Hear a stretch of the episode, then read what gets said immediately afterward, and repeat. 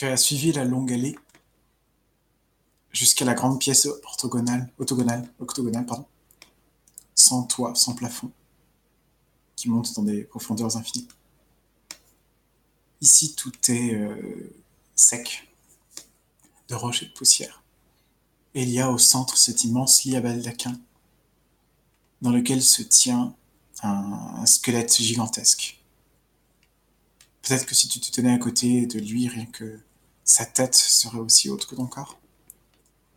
Il est euh, dans le lit bordé, assis contre le, dossier.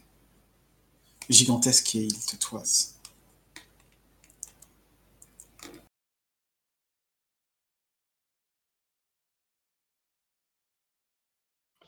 Je, euh, avec mon épée euh, dégainée, je tape euh, la pointe de l'épée sur le sol à intervalles réguliers, toutes les 2-3 secondes, en avançant lentement dans sa direction.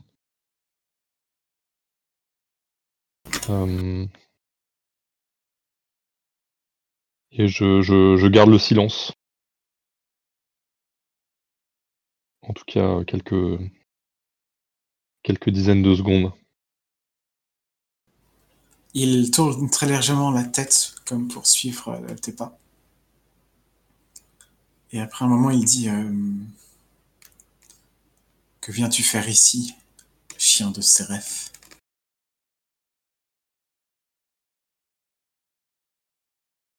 au moins vous euh, transmettre les mots d'Artus que j'ai cru euh, comprendre que vous avez entendu. Il y a de la servitude même dans la liberté. Qu'est-ce qu'il a voulu dire par là?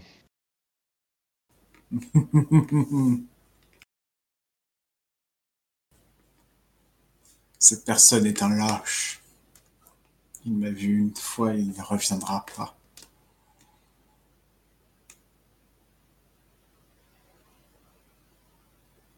Toi, comme les autres, tu es dépendant, tu es enchaîné.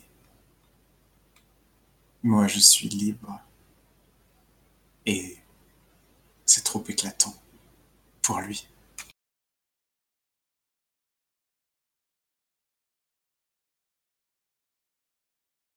Qu'est-ce qui vous rend si libre?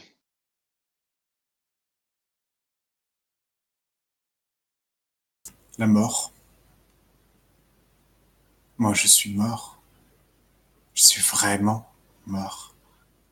Pas comme toi. Toi, tu restes enchaîné encore au vent noir, aux abysses sombres de ce monde. Moi, j'y survis. Je pense que je, je, ris euh, presque aux éclats. Et je lui dis, euh, eh bien, euh, cette liberté a l'air d'être très précieuse pour toi. Je suis ravi de voir que tu y trouves quelque chose qui puisse te satisfaire. Et j'ai un sourire un peu amer dans sa direction.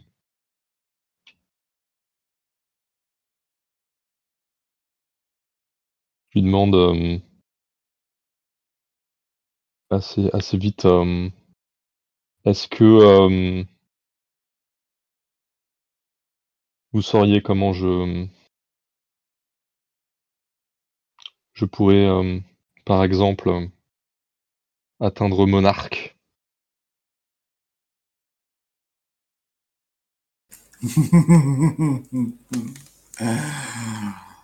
Peut-être. Peut-être. Monarque, tu sais, mon plus grand ennemi. Mais que veux-tu? Pourquoi veux-tu l'atteindre? Dis-moi qui tu es, petit mort. Oh, moi, je ne suis personne euh, et je ne veux pas grand-chose. Euh, j'ai simplement vu briller euh, une étoile à qui on donne le nom de monarque et hem, m'ait pris l'envie de m'a pris l'envie de la, voir s'éteindre. Voilà tout, mais peut-être que je me lasserai et que d'ici quelques siècles, heu je voudrais moi-même briller comme une étoile ou voir Seref, heu, disparaître à jamais, je ne sais bien, je ne sais que trop peu, ce qui m'attend.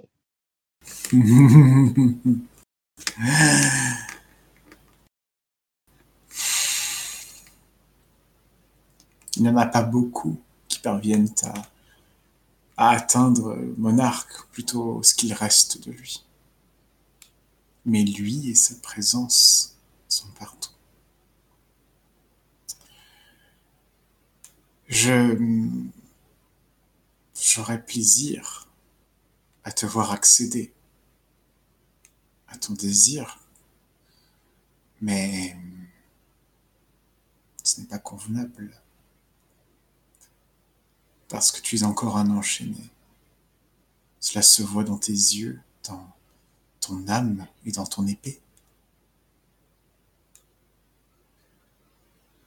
Dis-moi, jeune mort, que cherchent les spectres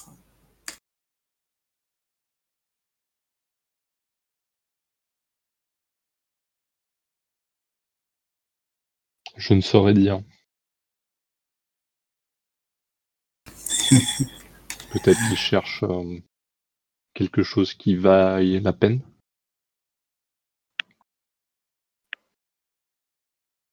Ils cherchent quoi chercher? Je ne sais pas. Il n'y a qu'une seule chose qui vaille pour eux comme pour toi, comme pour moi, comme pour Monarque. Il n'y a que le pouvoir. Et ils le veulent. Ils ont été bannis de ce monde il y a des éons, enfin. Disons même plutôt que les fondations de ce royaume ont été faites contre leur corps. Depuis, ils n'ont eu de cesse de chercher à le ronger. Les spectres ne meurent pas, jeune mort. Ils ne sont jamais finis.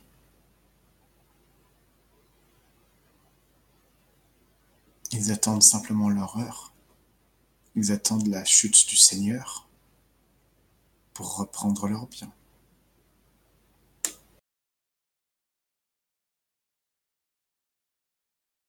Je, pense que je fais teinter mon épée en par terre, à intervalles réguliers.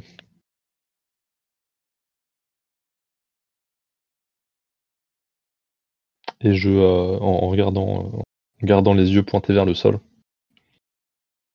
et hem, au bout de quelques instants, je je relève les yeux, heu, dans sa direction et heu, je lui demande, «Alors, est-ce que vous allez aider, un simple non-mort comme moi?» «Ou est-ce que vous allez continuer à vous complaire dans votre liberté, heu, mortelle?»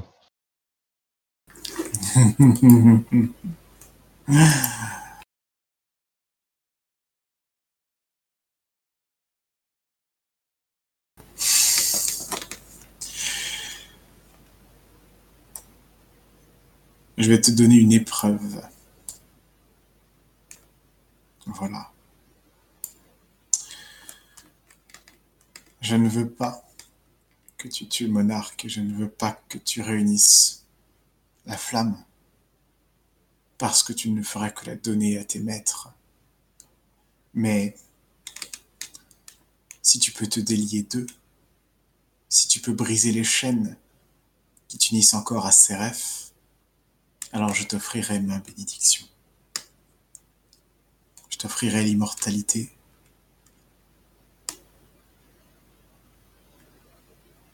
Et tu pourras affronter Monarque. Il y a dans les tréfonds de cette cité un,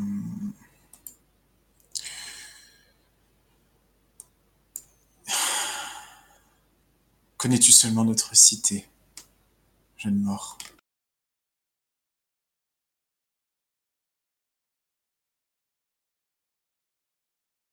J'y ai fait quelques euh, visites et rencontres.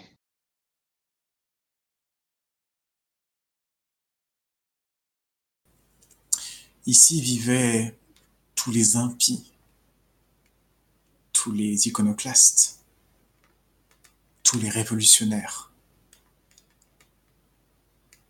Nous avons été vaincus, bien sûr, nous avons perdu. Il y en a beaucoup avec qui je ne m'accordais pas, mais qui désiraient autre chose pour cimetière. Ils sont tous dans la tombe maintenant, au pire, ils en sont sortis. Il y avait une reine ici, il y a longtemps. Elle portait un marteau avec lequel elle brisait les chaînes, toutes les chaînes. Quiconque se présentait dans la cité des utopistes était reçu auprès d'elle et se déliait de tout ce qui le retenait au monde.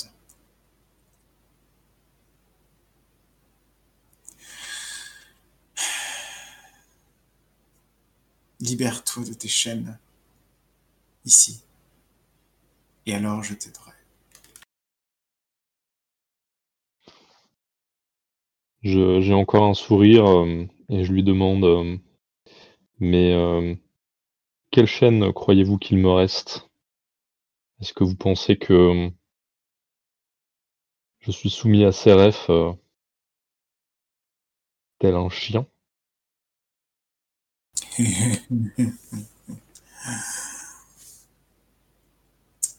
Il, euh, il, se penche doucement et il, euh, il jette avec un, geste très difficile la, la couverture du lit sur lequel il est appuyé. Il semble se, lever à moitié sur son lit. Il prend euh, sa tête entre ses mains. il y a un bruit de craquement et, il éclate. Et son, squelette, son corps subitement tombe en morceaux, chaque, chaque os euh, délié des, les uns des autres. Et euh, après quelques instants, il y a une espèce de mouvement de poussière et les os remontent, se reforment, se placent les uns à côté des autres. Le crâne se remet en morceaux, les fractures disparaissent. Et et il s'est complètement reformé.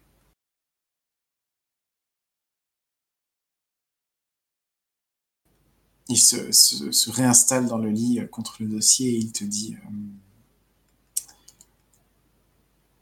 Ce n'est pas ta propre force qui te fait vivre et qui te tient encore. Ta chair ne t'appartient pas. D'où crois-tu que vous autres, les non-morts qui hantaient cette terre, continuez de revenir après la mort? Crois-tu que tu obéisses à toi-même? Crois-tu que ce sont tes propres pouvoirs qui te permettent de revenir? Non. Non, jamais. Ce sont les pouvoirs d'une autre.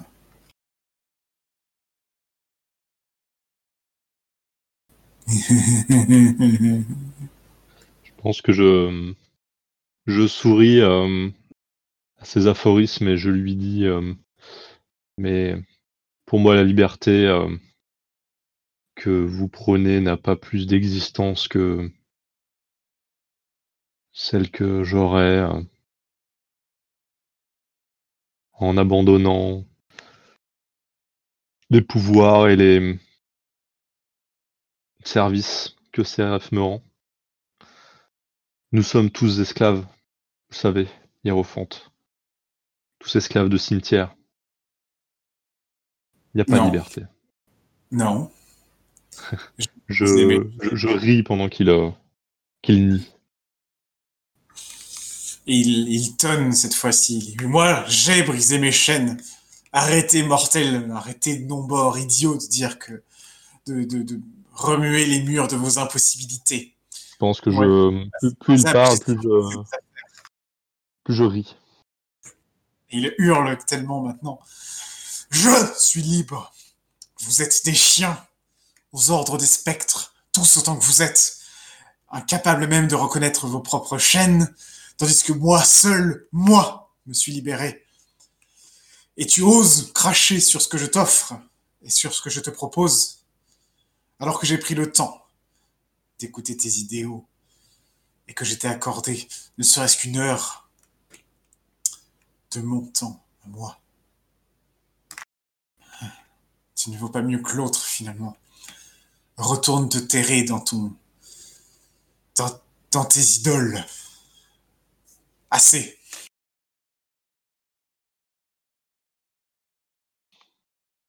Je, je pense que mon, rire s'étouffe un peu et euh, je lui dis euh, Mais voyez le ton que vous prenez. euh, ne soyez pas soumis comme ça à vos émotions.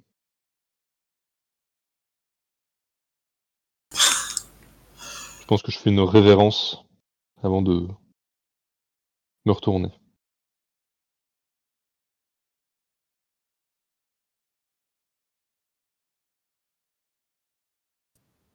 Il y a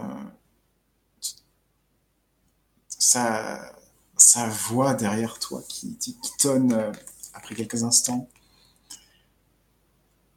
Mort à l'étranger. Euh, la voix est immense, elle, euh, elle fait trembler les murs et ton cœur. Euh, elle se propage au-delà du couloir, au-delà de la nef. Et de loin, par l'entrée, par là où tu es venu, viennent des bruits.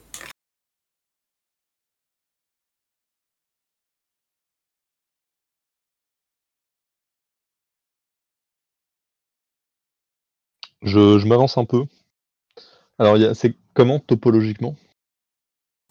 Euh, donc, tu avais un, il y avait ce grand espace à peu près carré qui était celui du temple de la mort, que tu avais dépassé par un long couloir euh, longé de vitrail. Et donc là, comme tu as fait, euh, tu fais volte-face, enfin, tu es en train de rentrer, ressortir du couloir. Enfin, t'as tout, t'as le couloir devant toi. Plus loin, il y a la grande salle. Ouais. Et les bruits, bah quoi. Ouais. Ok. Euh, comment est-ce que tu voyais? Est-ce que tu avais une torche ou quelque chose? Euh, il me semble, je sais plus. Je sais plus. Je me rappelle plus. Je crois que j'avais encore une torche. Ah non, c'était le cube de lumière la dernière fois qui m'éclairait. euh, Oui, mais pas dans la, pas dans le temple lui-même, parce que ça. Non, non, non. Bah du coup, je vais euh, garder l'épée euh, en main et, euh, et simplement avancer. En... Alors, ouais. Je... Ouais, c'est ça. J'avance. euh. La main, du coup? Le... Comment? Est-ce que tu as une torche à la main, du coup? En fait, je suis en train de me demander qu'est-ce qui. Je pense qu'il y avait de la lumière chez, euh, chez le Hiérophante Noir. Encore Ouais. que non, je non, vraiment pas en fait. Euh, je- si ça te va, moi, je pré- je pré- j'aimerais bien l'idée que tu avais une torche et que Ouais. juste euh, c'est complètement sombre chez lui, quoi. Ok. Bah, euh, très bien.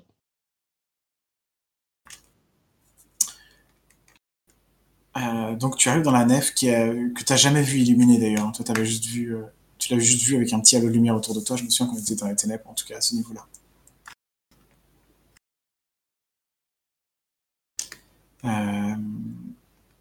L'entrée, la, grand, la très très large grande entrée devant toi, enfin de l'autre côté de la grande pièce plutôt, elle est un peu lumineuse parce qu'il y a, cette espèce d'immense flamme blanche que tu avais vue de, depuis longtemps autour du, enfin, au centre du cimetière des utopistes qui, euh, irradie et qui projette la lumière de, euh, de 5 ou 6 silhouettes, mettons 6, ouais, qui sont ces, ces morts à la, à la peau blanchâtre vêtus de toge, qui portent des, des lances ou des épées.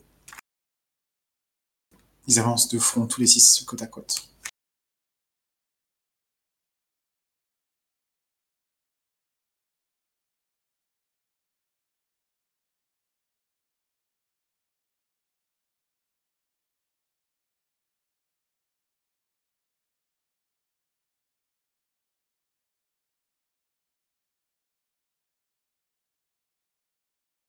Pense que... hum,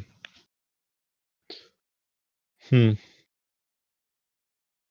Je vais, hem je vais tenter de lancer un sort. Tu vas me dire, hein. Mais, hem je je ne sais pas à quel point je peux, Ouais, je vais je vais je pense que je vais, hem avec un, une voix assez forte leur dire quelque chose comme, hem, un «à quoi bon?»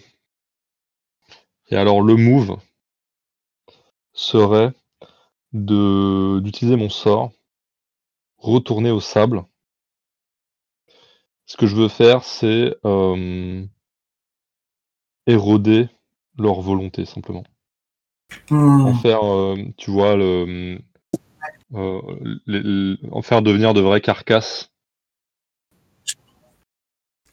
Ce qui, j'espère, ne doit pas être très dur vu l'état où elles sont. Alors, de 2 choses l'une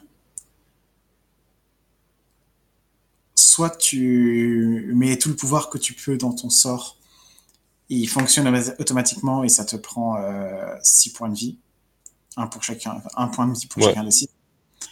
Heu, soit, heu, tu, hem, comme d'habitude, tu tentes le jet pour et il te coûtera que 3 points de vie.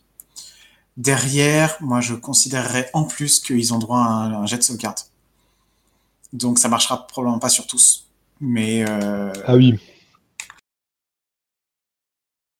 C'est dur.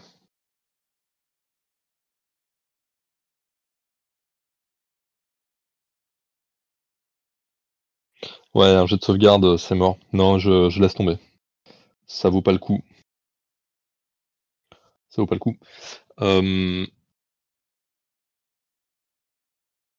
bah, en fait, heu, là, je vais je vais faire autre chose, c'est plutôt tenter de,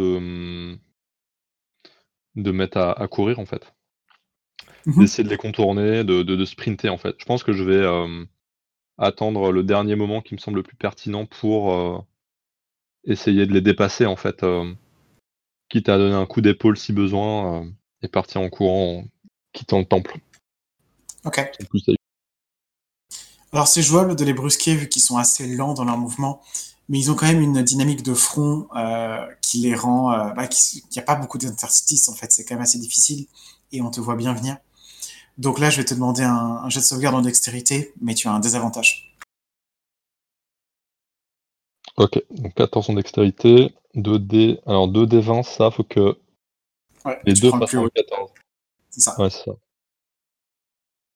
Ah 18, le plus haut, donc raté. OK. Tu as essayé de les frôler en les contournant, il y en a, bien, il y a un coup qui t'atteint, heu, pendant la pendant ta course. Heu, tu sens la lance qui se qui se plante dans ton dans ton flanc et tu subis 4 points de dégâts.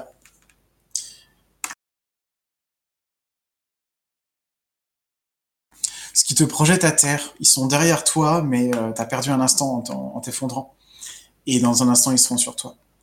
Devant toi, il y a donc le cimetière, heu, des utopistes, hein, qui s'étend. Donc ces ensembles de d'espèces de tours, bâtiments un peu étranges reliés par des passerelles et devant toi, la passerelle la grande passerelle devant toi mène à cette heu, place avec plein d'autres, heu, personnes et la flamme blanche. Bah, je vais essayer de me relever le plus vite possible et heu, prendre mes jambes à mon cou et hem, Mmh. partir, Dans quelle Ouais. direction? Sur ta Heu, la sur flamme. ta gauche, Ah oui. quoi? Bah, de de devant toi, il y a pas là immédiatement, tu as juste accès à la place, donc tu vas être obligé d'aller dans cette direction.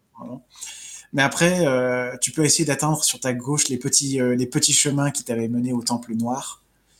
Heu, et il y a d'autres accès, d'autres bâtiments, heu, sur ta droite, notamment des grands bâtiments que tu n'as pas encore, heu, vus. Et il reste les les passerelles centrales, si tu voulais complètement contourner la place qui te qui t'amènerait, en en admettant que tu y arrives, plutôt vers l'entrée, du du cimetière. Alors l'entrée par laquelle je suis venu, non? Oui, c'est ça, la enfin, de loin en loin, tu vois, en gros, la la la sortie, Ouais. elle est en toi, très loin, elle est pas pas juste, heu, au bout de la place, mais très loin. Et Mmh. sinon, tu as le temple noir d'un côté et puis d'autres d'autres bâtiments que tu connais pas encore. Bah, je vais plutôt partir du côté des bâtiments en question. En fait, je me demande si je, je cherche pas en fait une issue au, parce que j'en connais déjà une hein, qui part de, du côté de, si je me rappelle bien, du coin où était Artus. Mais mmh voilà, essayer peut-être de me précipiter dans d'autres bâtiments. Est-ce que les, les cadavres qui me poursuivent sont rapides? Euh, En fait, ils sont en train de courir derrière toi maintenant. Euh, en fait, ils ont surtout pris beaucoup de temps pour se retourner et, et, commencer à charger. À partir du moment où ils chargent, ils courent aussi vite que toi. Mais ils ont un gros temps de retard pour ça, quoi. Ouais, bah, je vais essayer de, de, prendre la tangente à un moment donné, quoi, et de, de me précipiter euh, dans des mmh. bâtiments, euh, dans des bâtiments qui me semblent euh, les plus majestueux et que j'aurais pas encore visité, quoi. Ok. Bah, du coup, tu passes au milieu de la place, enfin plus ou moins à travers, où les différentes figures se tournent aussi vers toi. Donc tu attires de plus en plus d'attention. Il y a une espèce de chant qui, qui a commencé, tu vois qu'ils ont fait, ils font des trucs un peu bizarres autour de la flamme, mais je pense pas que tu aies le temps de, regarder quoi. Et euh, tu te retrouves sur une petite passerelle qui part. Loin devant toi, il y a, une sorte d'immense église baroque qui tient sur quatre immenses piliers euh, enfoncés dans le lac qui a tout en dessous. Tu as atteint une, euh, une première plateforme avec des petites habitations autour. C'est une deuxième passerelle qui monte, qui te mène à un bâtiment il y a un escalier qui serpente autour qui te, permettra de monter jusqu'à l'état où il y a. Euh, jusqu'à la dernière passerelle qui mène à, l'église en question.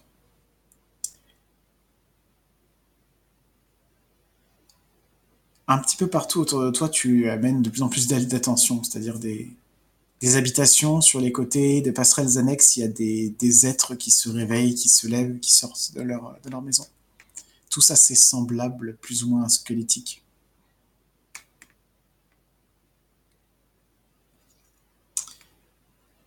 Et tu te trouves face à maintenant, après avoir monté le petit escalier, tu te trouves face à cette dernière passerelle qui mène jusqu'à l'église. Elle est assez longue et fine au milieu, du, milieu de ce vide. Et, euh, et au milieu, elle est à moitié brisée. Il y a quelques pierres qui maintiennent l'arc, mais vraiment pas grand-chose.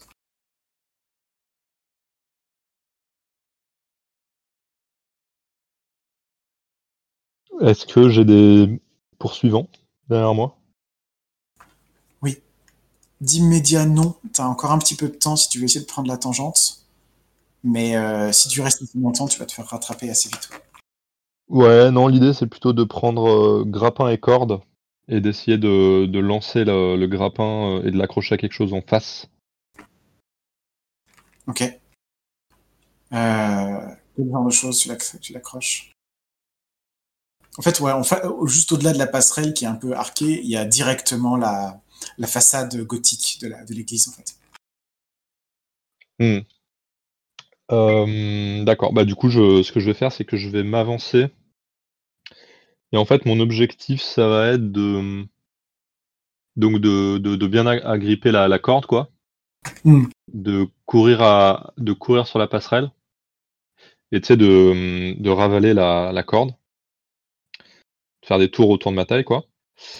Et de quand j'arrive au, bord, de prendre un, élan le plus le plus euh, comment dire plus puissant possible pour euh, deux objectifs me projeter sur la hum, corniche en face et aussi euh, terminer l'éboulement de la corniche de laquelle je pars pour en faire un passage définitivement infranchissable. Mais alors, du coup, je comprends pas. Tu utilises le grappin ou pas? Ouais, ouais, mais c'est au cas où je me, je me chie. D'accord. D'abord, tu as jeté le grappin pour accrocher un truc, et ensuite tu. Euh, ça, pour assurer au cas où je me, je me casse la gueule, en fait. Au moins, j'aurai ça pour me retenir. Eh ben, je vais te demander un nouveau jet de sauvegarde en dextérité, du coup. Pour ne pas euh, tomber avec. Un. Très bien. Tu parviens donc à faire ce que tu voulais. Euh, ton, saut s'est bien passé, t'as pas eu besoin de la corde. Et euh, tu termines les derniers mètres de la passerelle en sentant les pierres qui se disloquent même sous tes pas. Quand tu es arrivé juste devant l'immense porte de l'église, euh, il y a des... Tu, derrière toi, il n'y a plus rien. Il faut euh, une bonne vingtaine de secondes avant qu'on entende très très très loin en dessous un bruit d'eau un peu amorti quand les, quand les pierres tombent euh, tout en bas. Et de l'autre côté de la passerelle, les, les morts se, commencent à se masser. Mais euh, ils restent plantés sans, sans aucun moyen de t'atteindre maintenant. Ok. Je tourne les talons et je me dirige euh, dans l'église, quoi. Hmm. Je garde ma torche allumée. Euh. Il y a un nom immense qui est gravé euh, en lettres de pierre juste au-dessus de la porte, en, arc de cercle, tu vois, qui, suit la courbure de la porte. Euh, sur l'église, c'est marqué Utopia. Et empêcher de, de retenir un, rire. Les portes en elles-mêmes, c'est des grandes portes de, de bois euh, gonflé et à moitié pourri, mais maintenues par, des, euh, par du fer noir assez solide. Elles sont très lourdes, mais elles ne sont pas fermées. Enfin, je veux dire, elles sont pas verrouillées. Yes. Bah, je vais essayer de les, les ouvrir. Tirer ou pousser. Euh, pousser, j'imagine. Hmm. Très bien.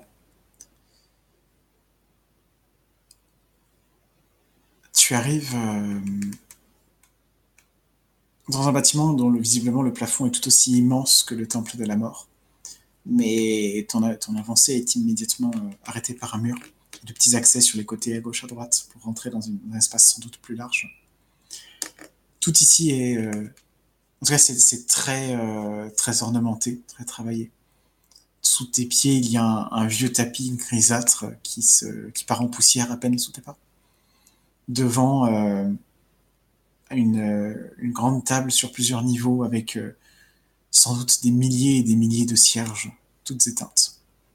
Il fait sombre, mais à ton arrivée, tout juste, il y a un cierge qui s'allume.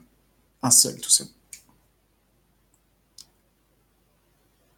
Et le mur devant, qui t'avait semblé lisse, lisse et uni dans un premier temps, il semble maintenant y voir euh, un, visage, un très grand visage dessiné.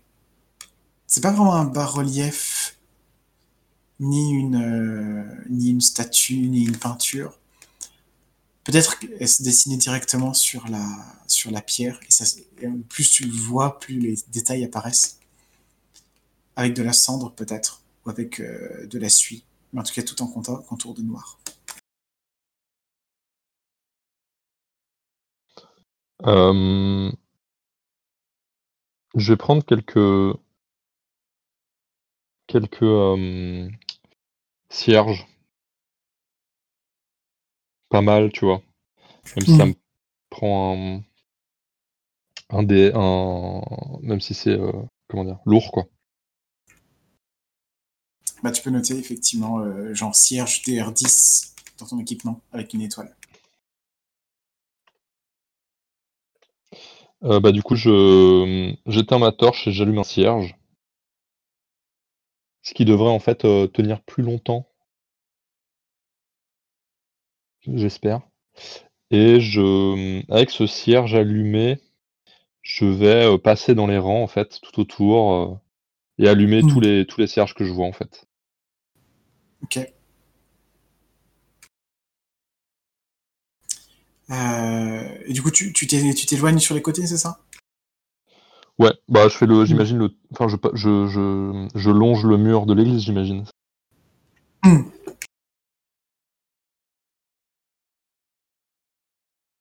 Mais ouais, s'il le faut, euh, alors je fais ça. ma question c'est que du coup tu, tu progresses jusqu'à la suite, quoi, c'est bien ça? Ouais, ouais, tout à fait.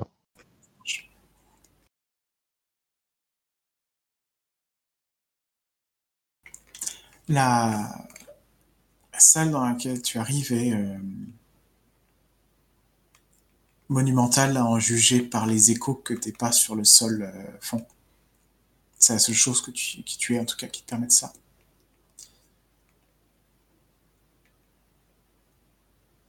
Contrairement peut-être aux églises que tu as vues jusqu'ici, là, quand on arrive, on est. Euh, tu as dit, mettons que tu as contourné le mur initial par la gauche. Et bien, contre ce mur de l'autre côté, dans la grande salle, juste à côté de toi, c'est là qu'il y a l'hôtel. Euh, et donc, avec une petite estrade, à nouveau, euh, avec un, espèce de, grand tapis euh, moisi un peu partout. Et tout ça est assez surélevé, c'est un peu hors de ta vue. Tu distingues une série de piliers un peu partout, enfin, qui, deux, grandes colonnes de piliers qui semblent soutenir la, soutenir la voûte. Tu vois pas jusqu'où ils vont, ta, lumière n'est vraiment pas assez forte, tout est plongé dans le noir.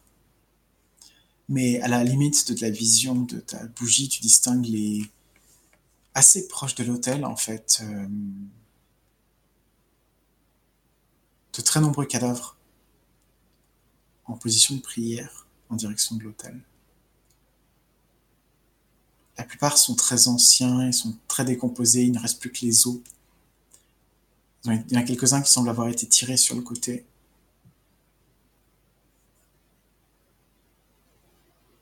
Du reste, euh, en arrivant contre le, mur gauche de l'église,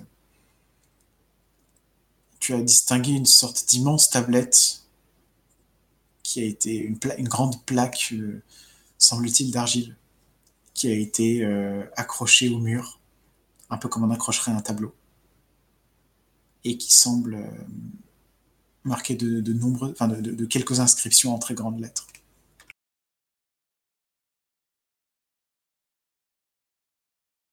Je vais euh, m'avancer du coup vers cette plaque pour voir ce qui est hmm. inscrit dessus, tout en euh, regardant un peu le ce qu'il y a immédiatement autour de moi, quoi.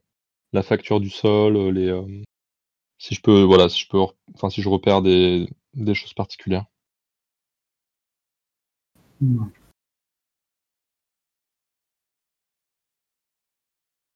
À plusieurs endroits près de toi, euh, il y a des espèces de, je vais dire de c'est pas le terme, mais des, euh, petites structures métalliques à peu près qui à peu près hauteur d'homme qu'en fait pour tenir euh, une torche ou quelque chose comme ça, éteinte bien sûr.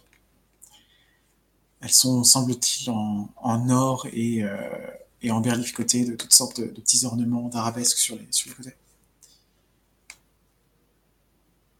La tablette en elle-même, euh, en tout cas la, grande plaque en argile juste devant, il y a une sorte de, petite barrière de tissu. Et, euh, et comme un, coussin au sol qui invite peut-être la prière.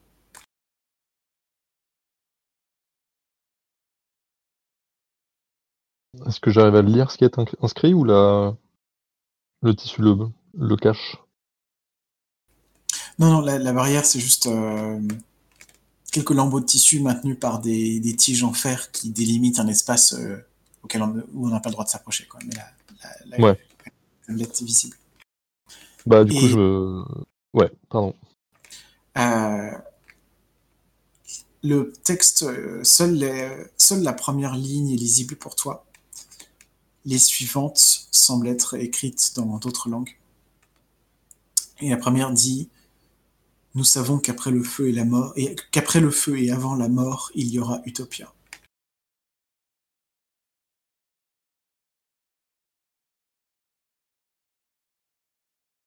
Ok. Je mets le feu au lambon de tissu avec mon cierge, de manière à hum, ce qu'il s'embrase euh, le plus vivement possible que j'ai une euh, vision d'ensemble de la pièce, l'espace de quelques instants. Hmm.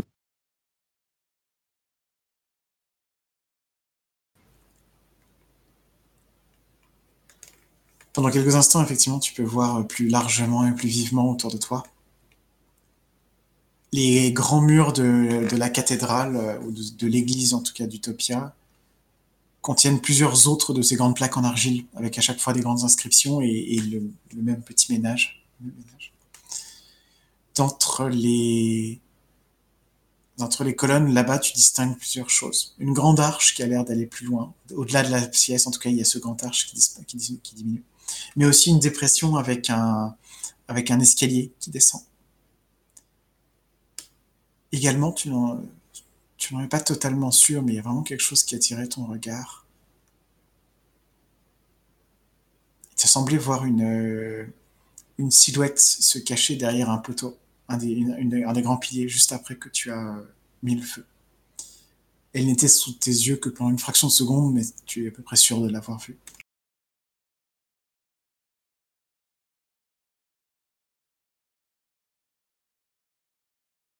Ok. Euh, est-ce que je peux allumer les, euh, les le contenu des pièces métalliques que tu m'as décrites en or? Euh.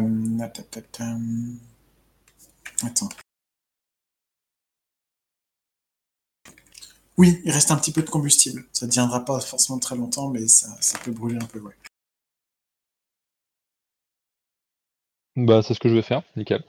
Et je vais, euh, euh, voilà, je vais allumer déjà ça, pour avoir une vision un peu plus claire de la pièce, euh, et de là où je veux me mmh. diriger. Et en fait, en allumant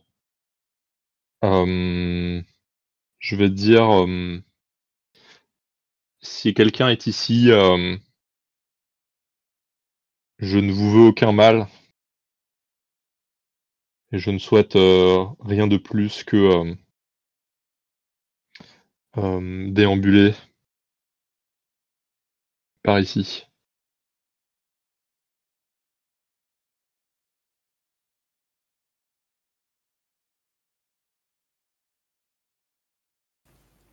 Loin, vraiment de l'autre côté de la, salle, euh, après un moment vient euh, une, voix euh, qui, résonne un peu de partout, tu ne saurais pas du tout la situer, qui dit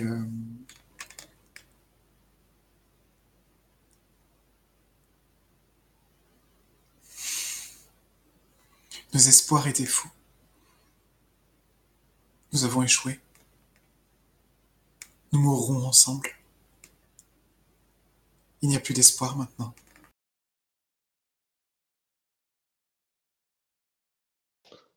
Je euh, j'esquisse un sourire et euh, je réponds euh, c'est bien possible.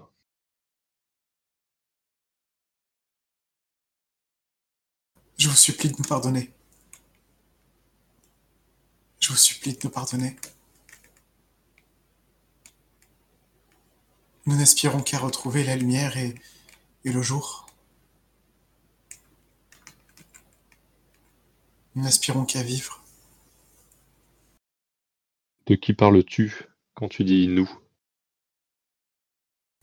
De loin viennent quelques bruits de pas, très discrets, vraiment assez, euh, assez minimaux, mais tu distingues des petits grattements de quelque chose qui se rapproche.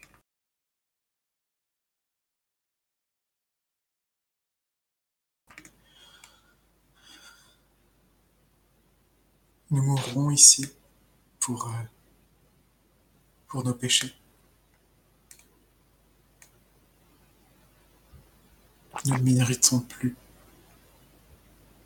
ni la lumière ni les ténèbres.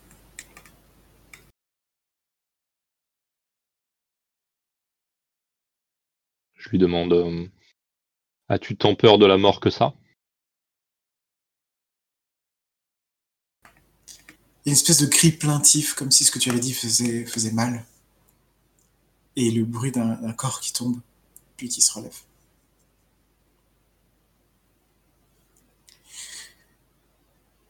Nous allons mourir ici, tous en tant que nous sommes. Nous allons mourir ici, et tout sera fini. Nous méritons cette mort. Nous méritons de partir. Et d'oublier les anges. Et d'oublier le feu. La voix s'est significativement rapprochée, mais tu as toujours beaucoup de mal à, à, la, à la, localiser, quoi. si ce n'est même plus encore qu'avant. Ok. Bah, je, je, continue à allumer, enfin à produire de la lumière hein, avec des, euh, des moyens locaux. Si j'ai des, des cierges, des trucs comme ça, tout en regardant euh, autour de moi, euh, très aux aguets.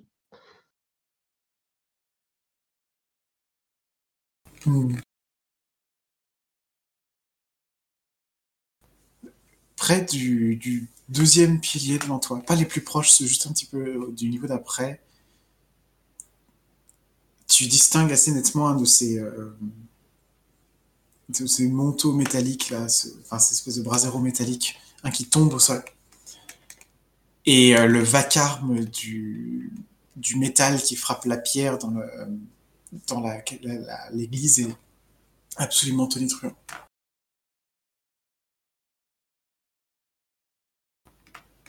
À ce moment-là, tu sens euh, une sensation de froid.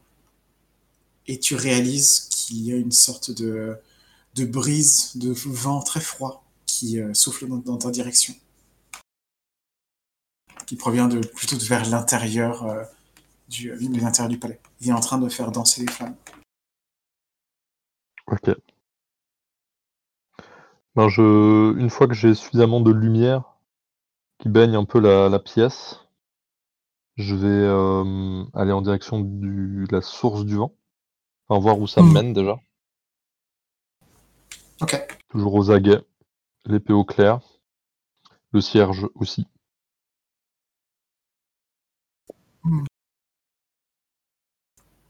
Ça, tu, tu avances en suivant la source et euh, ça, ça semble venir de derrière euh, ce pilier-là, très proche de toi.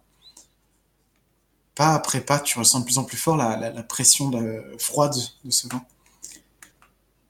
Jusqu'à jusqu'au moment où tu distingues euh, de justesse une figure euh, vêtue de blanc et de noir.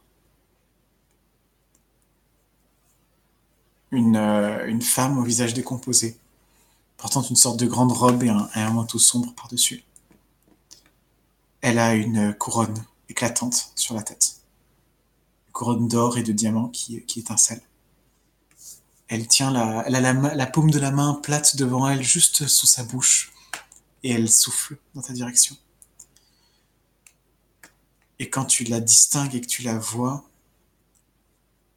elle pousse un cri perçant. Et euh, la bourrasque, d'un coup, ça devient une, enfin, la bourrasque glaciale vers toi, d'un coup, devient euh, particulièrement forte. Et je vais te demander un jet de constitution, enfin, un jet de sauvegarde en constitution, pour ne pas t'effondrer. Alors, sachant que j'ai 6, ça va être chaud. 11. La bourrasque te prend par surprise euh, et, te, et te projette quelques mètres en arrière. Elle continue et euh, tu te sens raidi par le froid. Le sol sous ta, sous ta main semble presque humide, peut-être couvert de givre. Et d'un coup, le noir se fait. Les lumières derrière toi ont été, éteintes.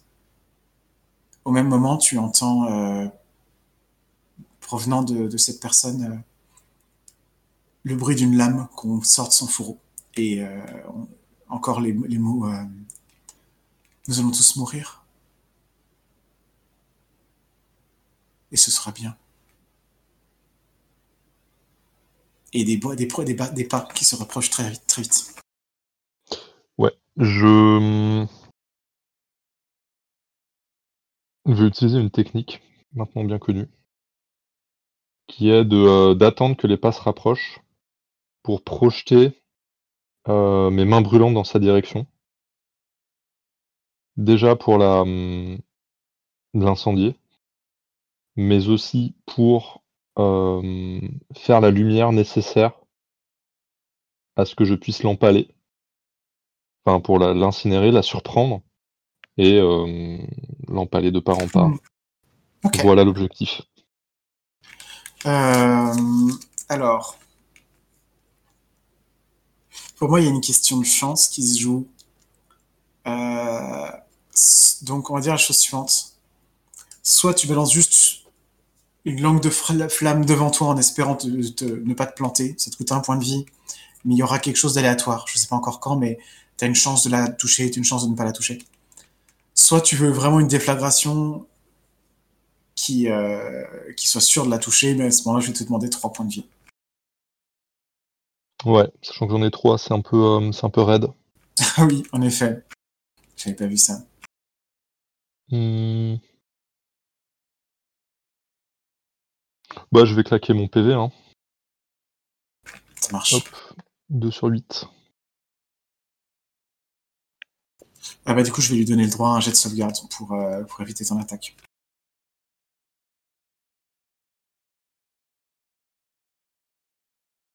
C'est pas mal. Tu as donc euh, projeté ton feu devant toi au bon moment, c'est-à-dire qu'en fait, elle est à 2 euh, mètres à peine. Elle porte une, courte lame, une sorte de, de, petit sabre courbe. Et euh, ton, ton feu déclenche en elle une, réaction de choc terrible. Elle est à l'ésir de la flamme, mais elle est touchée. je te laisse faire un des 6 pour les dégâts.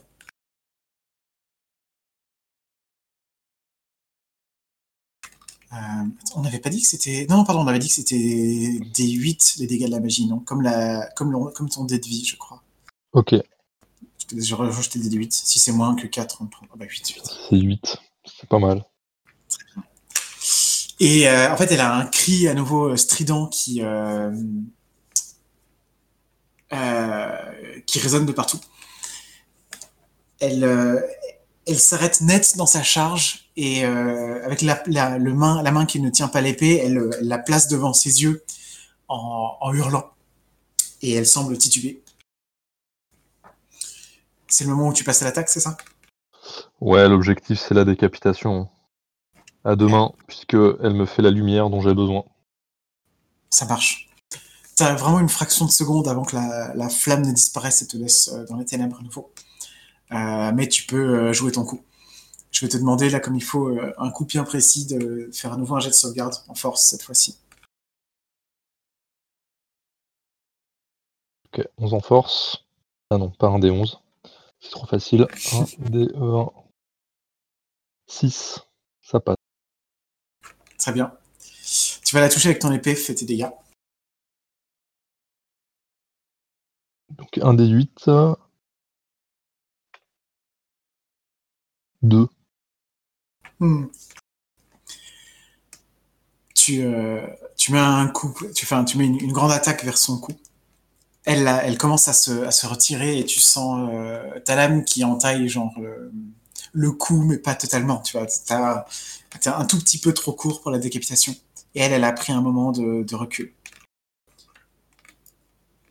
Une fraction de seconde plus tard, euh, tu en, le, noir est, revenu. Et ces pas se sont. Euh, tu as, entendu ces pas qui s'éloignent quelque peu. Tu l'as entendu tomber également et se relever. Qu'est-ce que tu fais? Je pense que je vais euh, retenter la même chose, c'est-à-dire euh, cette fois-ci non pas en réaction, mais je vais cramer un PV pour me projeter là où j'entends qu'elle est tombée. Et, à nouveau une déflagration de feu. Ok. Euh, très bien. Bah, vu que tu as un moment précis pour le faire, euh, ça se passe bien. Donc tu peux enlever ton point de vie et faire à nouveau ton D8 de dégâts. 5. Hmm.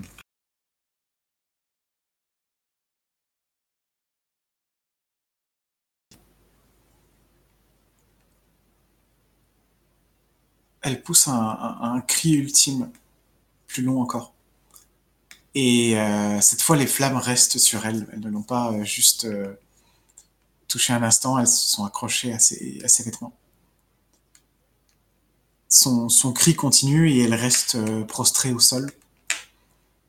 Assez vite, tu distingues un, énorme trou dans son, cœur. Et son corps est en train de se consumer. Ok. Je regarde le, Enfin, je, je contemple même le corps se consumer. Hmm.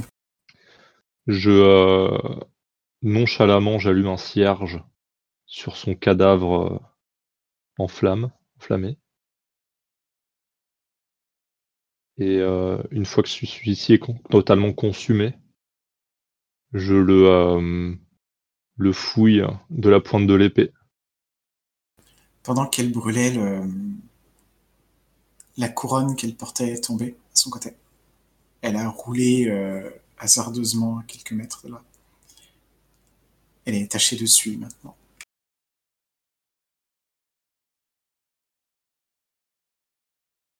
Je, bah, je m'a- m'accroupis pour aller la chercher, la prendre dans les mains, enfin dans Mhm. une main. Je regagne mon épée.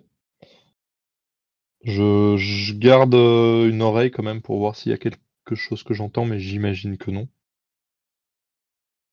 Non, en effet. Mais il se passe quelque chose de, doux quand tu prends la, quand tu touches la couronne.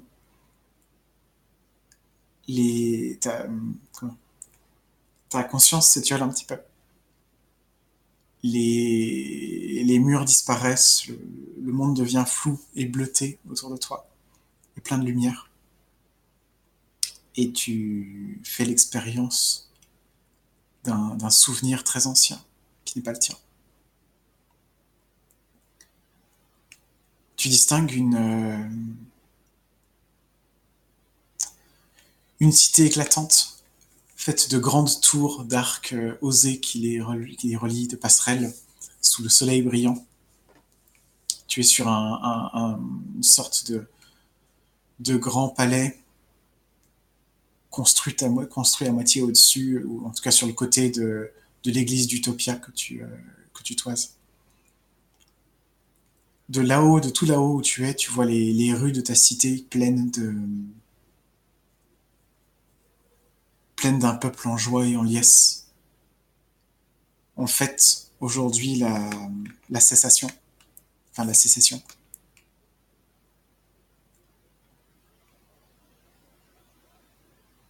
Tu apparais devant, un peuple massé tout en bas.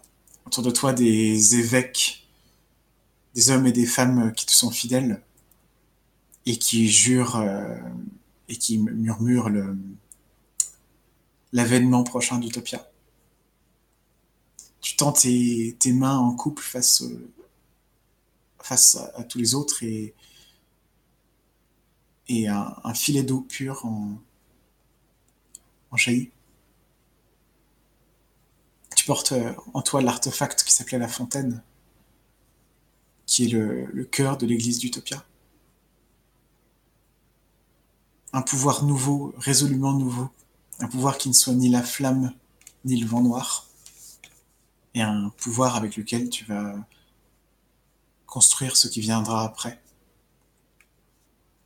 Tu seras la première à te, à te lever contre Monarque et à admettre que sa gloire est passée, que le temps d'un nouveau pouvoir est venu.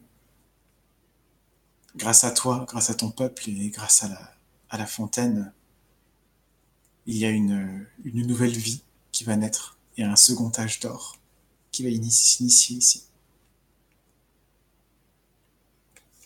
C'est un souvenir très beau que tu peux garder en toi.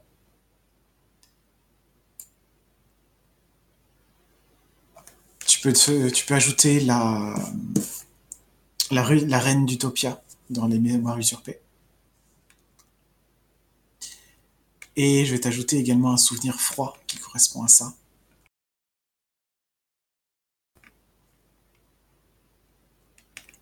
Je, peux, je vais te l'écrire moi-même, si ça te va. Yes.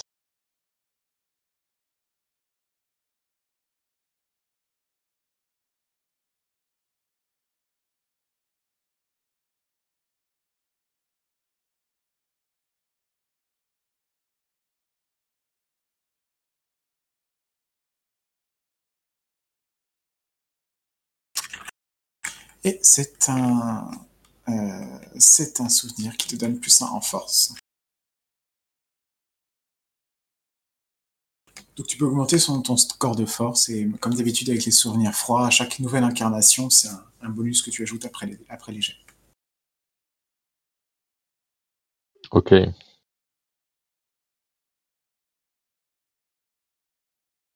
Voilà. Tu es de retour dans la froide église d'Utopia. Très sombre. Il ne reste que quelques lueurs de la... des restes du corps en train de se consumer dans lesquels tu avais commencé à fouiller. Sur quoi est-ce que tu peux mettre la main? Tu as donc, euh, donc tu as pu trouver cette, euh, cette couronne que tu as déjà, la couronne d'Utopia, si tu veux. Elle est très lourde. Euh, il y a également ce petit sabre qu'elle utilisait, qui était disponible si tu le souhaites. En, cherchant sur elle, tu trouves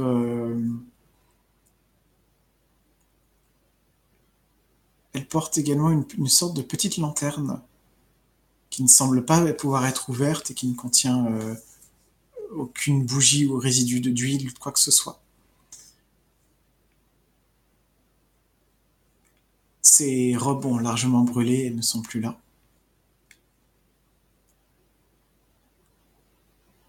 Et c'est tout. Pense que je prends euh, avec moi le sabre de la reine. Mmh. et assez vite, euh, je commence à me diriger vers les escaliers qui qui descendent plus plus loin dans les profondeurs. et d'un geste assez, euh, assez vif, j'envoie la la couronne, dans un endroit quelconque,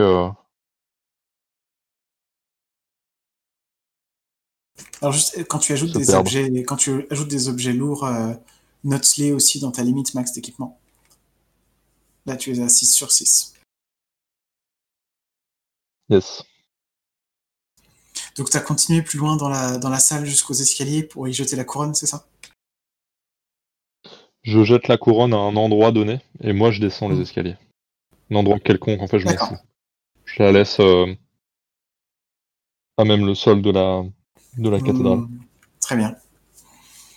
Donc pour, euh, pour resituer, hein, tu avais euh, dans, le, dans le mur devant toi, il y a une grande arche qui continue, mais avant d'atteindre ce mur, il y a cette, euh, cette, cette dépression dans le sol avec un escalier qui descend en, en, colimaçon en carré, entre guillemets, tu vois, jusque dans les profondeurs.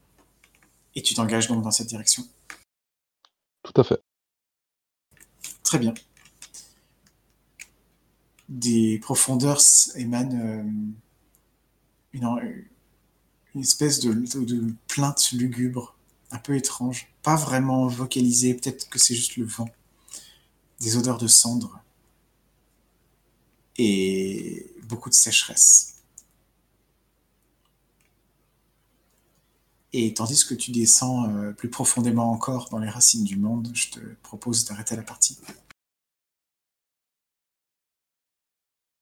Ok.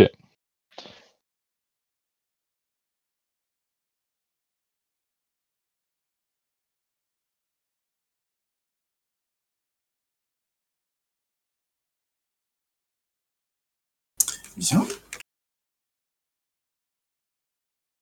Ai-je dépassé le hum, domaine? Et si oui, euh, ai-je le nom du suivant? Euh, Il reste encore un petit truc à voir en dessous. Mais euh, en fait, dans la mesure où tu as vaincu l'âme éternelle, on peut considérer que tu l'as dépassé, effectivement. Donc, même s'il reste encore des petits trucs à voir, je te proposerai la prochaine fois de faire ta montée de niveau. Ok. Je vais l'écrire directement sur ta feuille, de pas oublier.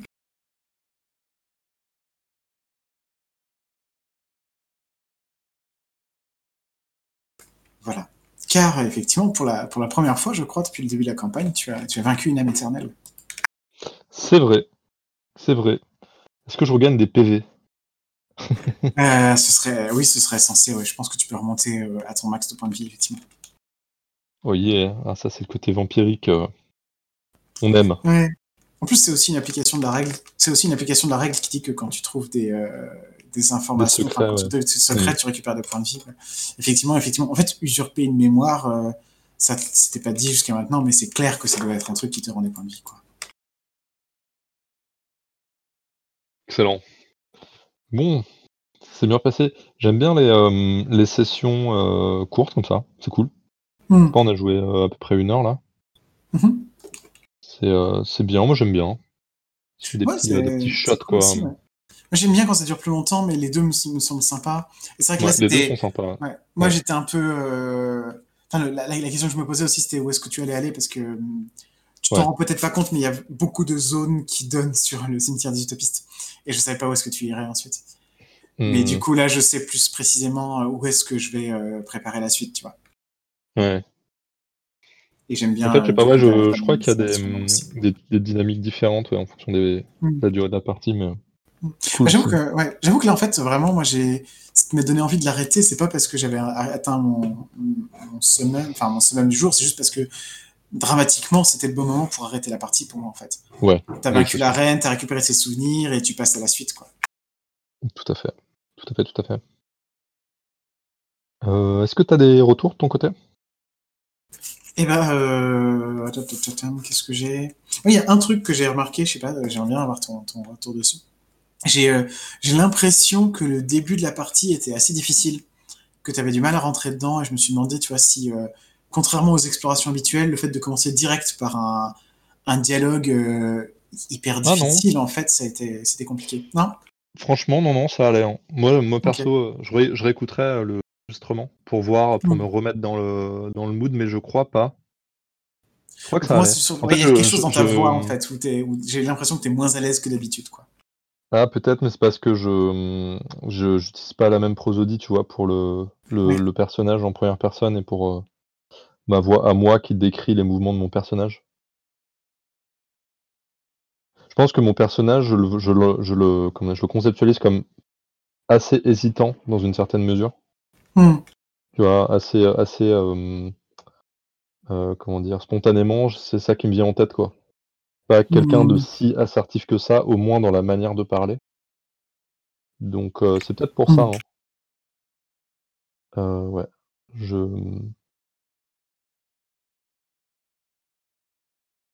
Il y a un truc, par exemple, c'est euh, le, le registre de langue est relativement soutenu, tu vois, de mon personnage. Ça dépend, en fait, il y a- c'est Hmm. variable. Moi, en fait, c'est nouveau euh, pour moi parce que je le voyais beaucoup plus brut. et J'ai trouvé plus de douceur à ton personnage aujourd'hui que j'en ouais. voyais euh, la plupart du temps. Ouais, mais je pense qu'il y, a y des- il y a des subtilités, tu vois. Il y a un certain nombre de choses subtiles, quoi, qui peuvent se euh, manifester. Et c'est pas forcément euh, évident de, moi, Valentin, euh, adopter un registre Hmm. soutenu, spontanément. Oui, Et en même fait, temps, je pense que pour mon personnage, c'est logique aussi, tu vois. ouais. Je pense qu'il y a un peu de tout ça à la fois. Hmm, Mais hmm, non, non, moi j'étais. Puis je réfléchissais pas mal. Hein, euh, Qu'est-ce que je lui dis Comment je fais. Peut-être que le, le. Je sais pas si toi t'avais. Euh... C'est peut-être laborieux pour toi aussi, ou en tout cas, sur quel registre est-ce qu'on discutait? Non, moi, c'est pas, c'est pas laborieux parce que le personnage Ouais. est très facile à jouer, en fait. Ça- C'est Hmm. c'est marrant parce que c'est vraiment, en fait, pour moi, il y a vraiment des personnages intéressants à, à, à voir ici dans le cimetière des utopistes parce que euh, c'est vraiment l'endroit où on parle d'idéologie, en fait. Hmm, où euh, c'est Ouais. l'espèce de, de havre de toutes les idéologies euh, non dominantes dans le cimetière qui se retrouvent ici. Bah, T'as as, compris, Laurent, ce que c'est que la, hmm, hmm, la cité des utopistes maintenant. Et euh, je trouve ça assez marrant, tu vois, de te, de te mettre face à euh, au hiérophante noir, à l'église d'Utopia. Bah, C'était pas un dialogue, mais tu, tu te confrontes Hmm. aussi à ce que, ce que dit Utopia, quoi. Et je trouve ça assez, assez intéressant de voir ton, ton rapport à ça, parce que quelque part, tu vois, euh, c'est toujours des variations sur des, idées qui sont pas les tiennes, mais qui amènent le, à, à- affiner un petit peu les discussions qu'on a eues jusqu'à maintenant sur l'idéologie dans, dans Cimetière. Yes. Yes, yes, yes. Euh, ouais. Alors après, il y a. Moi, j'ai quelques petits, euh, petits retours. Euh, Alors attends. Ouais. Euh, C'est marrant parce que j'ai j'ai un peu ce, ce sentiment de. Vu que ça fait quand même pas mal de parties qu'on fait et qu'il y a eu une euh, grosse coupure, j'ai l'impression d'avoir vraiment des lambeaux de souvenirs. Et que tu sais, quand tu rajoutes du lore, en fait, il y a un côté genre je, je connecte avec des choses mais qui sont plus de l'ordre de la sensation générale. Parce que vu que c'était pas Mmh. clair à la base, si tu veux, Ouais. genre, euh, le... c'est pas comme si tu m'avais expliqué des choses très factuelles et que du Mmh. coup j'avais pu les retenir. C'est vraiment, je sais pas du tout ce qui est signifiant dans ce que tu m'as Ouais. dit. Et donc, du coup, j'ai beaucoup plus une impression diffuse de tout ce que tu m'as dit que j'emporte avec moi, quoi. Et qui en même temps est très brouillé parce que ça fait un certain temps et que, en fait, tu vois, c'est pas comme si on avait fait un, un jeu d'enquête précis et tu m'avais dit, bah voilà, t'as trouvé euh, la clé à molette euh, euh, dans Mmh. la chambre du colonel Moutarde. En fait, je me serais peut-être pas rappelé des détails de la chambre du colonel Moutarde, mais je me serais rappelé très clairement que j'ai trouvé la clé à molette, tu vois. Parce qu'en fait, Mmh. je- j'aurais su que c'est ça qui est signifiant pour la partie qu'on est en train de jouer, pas les détails de la chambre du colonel Moutarde. Et en fait, dans Cimetière, c'est pas le cas. Tout est potentiellement signifiant. Je sais pas, en fait. Tu vois, des fois, tu me décris des, des statues et je me dis, c'est un truc dont on a déjà discuté. C'est, il n'y a pas de d'indices clairs qui sont des indices clairement, tu vois. Ouais. Tu peux avoir de l'info et donc en fait, voilà, j'ai j'ai j'ai des souvenirs diffus de tout ça qui vient à la fois parce que je peux pas trier. Et donc, c'est de foutoir, tu vois. C'est brouillon les souvenirs. Mmh. Ils sont pas euh, bien rangés, quoi, dans, dans ma tête. Alors, Et du coup, fait, moi, quand la, ma- tu- ouais. ouais. Ouais, ma question, c'est est-ce que c'était euh, agréable ou pas de, de, pl- de plonger dedans quand je te, quand je t'amène des, des perches, quoi? Bah en fait c'est euh, c'est ok parce que je pense que je suis euh, oui c'est cool c'est cool parce qu'en fait il y, a y vraiment un- une relecture en fait de, des parties qu'on a faites à plus ou moins il y a plus ou moins longtemps et euh, tu vois je, je reconnecte avec mes souvenirs mais en même temps j'ai rien à me souvenir de précis ça c'est pas comme si si j'oublie que c'était la clé à molette qu'il y avait dans le dans la chambre du colonel Moutarde ce serait un problème tu vois Euh, Il y a des jeux comme ça, comme Vademecum, où il y a. Enfin, c'est pas forcément le cas dans Vademecum, mais il y a des jeux où si tu te rappelles pas du bon indice au bon moment, t'es fucked, tu vois. Ouais. Eh bien, c'est pas le cas dans Cimetière, pour, pour, pour moi en tout cas. C'est, euh, il y, y a tellement de lore, en fait, en gros, pour moi, que euh, je vois ça beaucoup plus comme euh, une grosse mythologie, tu vois, un, un truc massif, et il y a plein de choses en même temps, et ça fait sens, tu vois. Globalement, j'ai l'impression Ouais. que ça fait sens plutôt à un niveau inconscient qu'à un niveau conscient, du coup. Mmh. Euh, Ouais, bah, c'est hein. renforcé vraiment par. Mmh. c'est renforcé par la distance, tu veux. Et aussi, c'est marrant parce qu'il y a vraiment ce, ce sentiment qui se mêle. Et je pense pas que ce soit de la convergence, là. Je pense que c'est plutôt une sorte de synesthésie, si je puis dire. C'est euh, un sorte de mélange bizarre entre le- la distance qu'il y a euh, avec les parties qu'on a pu faire et la distance, la profondeur mythologique de la de la de l'histoire du cimetière. Mmh. Et en fait, c'est comme si c'était euh, c'est convergent dans une certaine mesure, tu vois.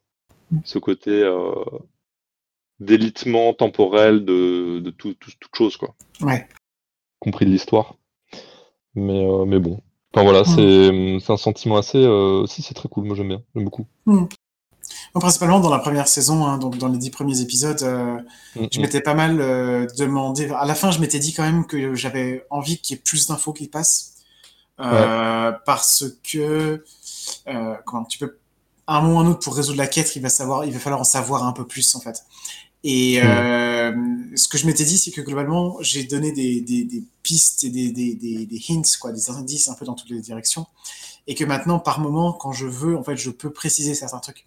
Typiquement, le Mm. discours sur les anges, enfin, pas, pas sur les anges, pardon, sur les, euh, le discours sur les spectres, euh, tu l'as déjà eu en scred depuis un moment, mais c'est la première, c'est, je sais pas si c'est pas la première fois que je te le fais aussi clairement que ça, avec Ouais. machin.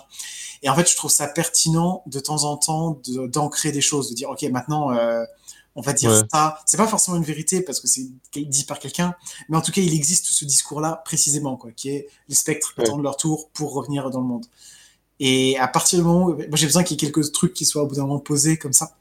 Donc, euh, à mon avis, la deuxième saison m'aidera plus facilement à des, à des personnages qui disent, euh, ouais, enfin, pas forcément qui te disent tout, tout seul, tu vois. D'ailleurs, le, le hiérophant noir avait plein de trucs euh, qu'il voulait te dire, mais qui t'a pas dit parce que t'es un connard. Il a Ouais.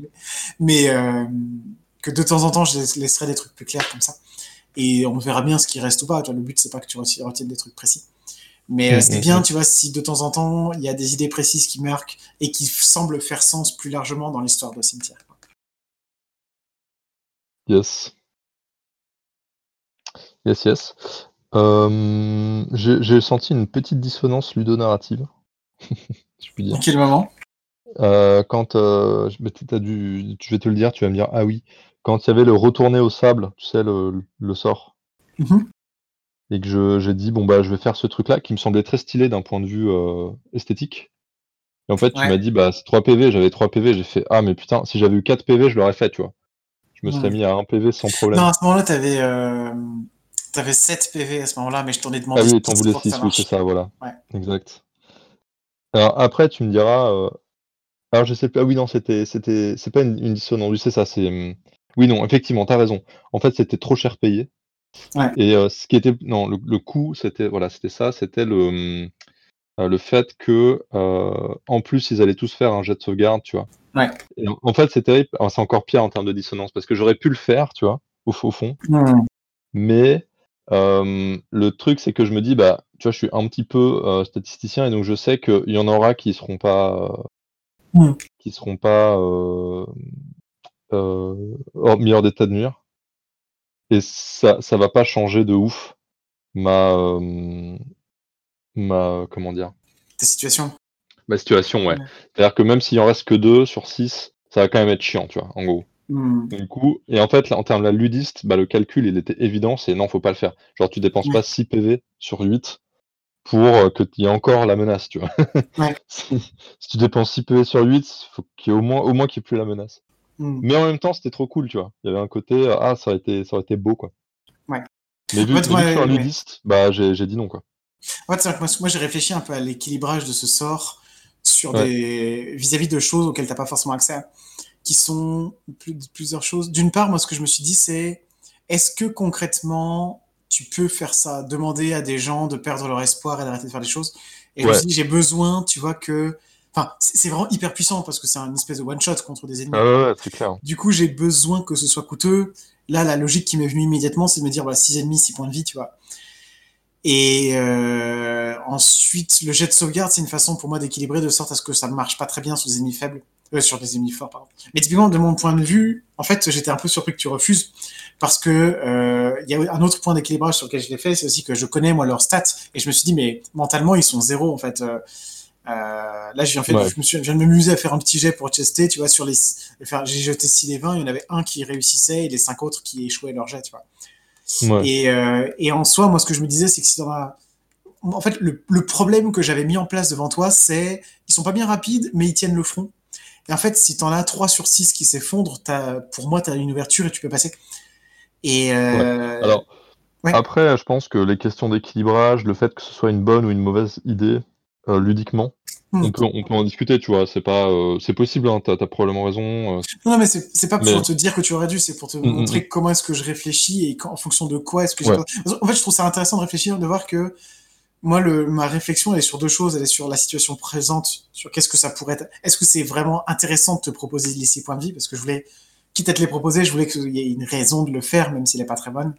Mais aussi, comment est-ce que ça se connecte à d'autres choses? En fait, quand tu me poses la question: «Est-ce que je peux leur faire perdre leur, heu, leur désir de vivre?» moi, je me pose en même temps la question: «Est-ce que tu peux le faire tout le temps? Est-ce que tu peux le faire à d'autres gens?» et Ouais. équilibrer Bah, tiens, hem, on peut on peut en profiter de ce moment pour, heu, faire la le débrief du pourquoi, là. Ouais. De de ce ce moment-là. Mmh, ouais. Et alors faut faut voir quel quel quel, quel énoncé de notre part, tu vois, on. On on peut analyser. Je je pense que le, le 1er, ça peut être une séquence, tu vois? Genre le Ouais. 1er, c'est moi qui te propose ça. Ensuite, toi qui me réponds, heu, c'est 6 PV pour, heu Mmh. pour, heu, voilà, heu, pour faire un jet et puis il y aura peut-être, résistance. Et moi qui dis: «Bah, du coup, non, je vais essayer de les con les les contourner». Je Attends, je pense que c'est une bonne séquence, quoi. Mmh. Non, moi, je te propose d'analyser une autre séquence qui est plus claire de ce point de vue-là, qui est, celle où tu sautes, Bah, j'y pensais. Sautes le le petit parapet. Donc juste pour préciser pour les gens qui nous Ouais. écouteraient, hein, heu, la question des des pourquoi c'est, heu, heu, enfin, CF, la fin du rendez-vous en théorie 3 où on se disait qu'on allait mettre en place une méthode pour, sortir les les dispositions des gens et leurs objectifs quand ils jouent. Je vous renvoie à cette vidéo-là si vous voulez savoir de quoi on parle. Et du coup, bah, si tu veux, je peux ouvrir la danse. Alors c'est on c'est marrant parce qu'on sait déjà qu'est-ce que ça va donner au début, tu vois?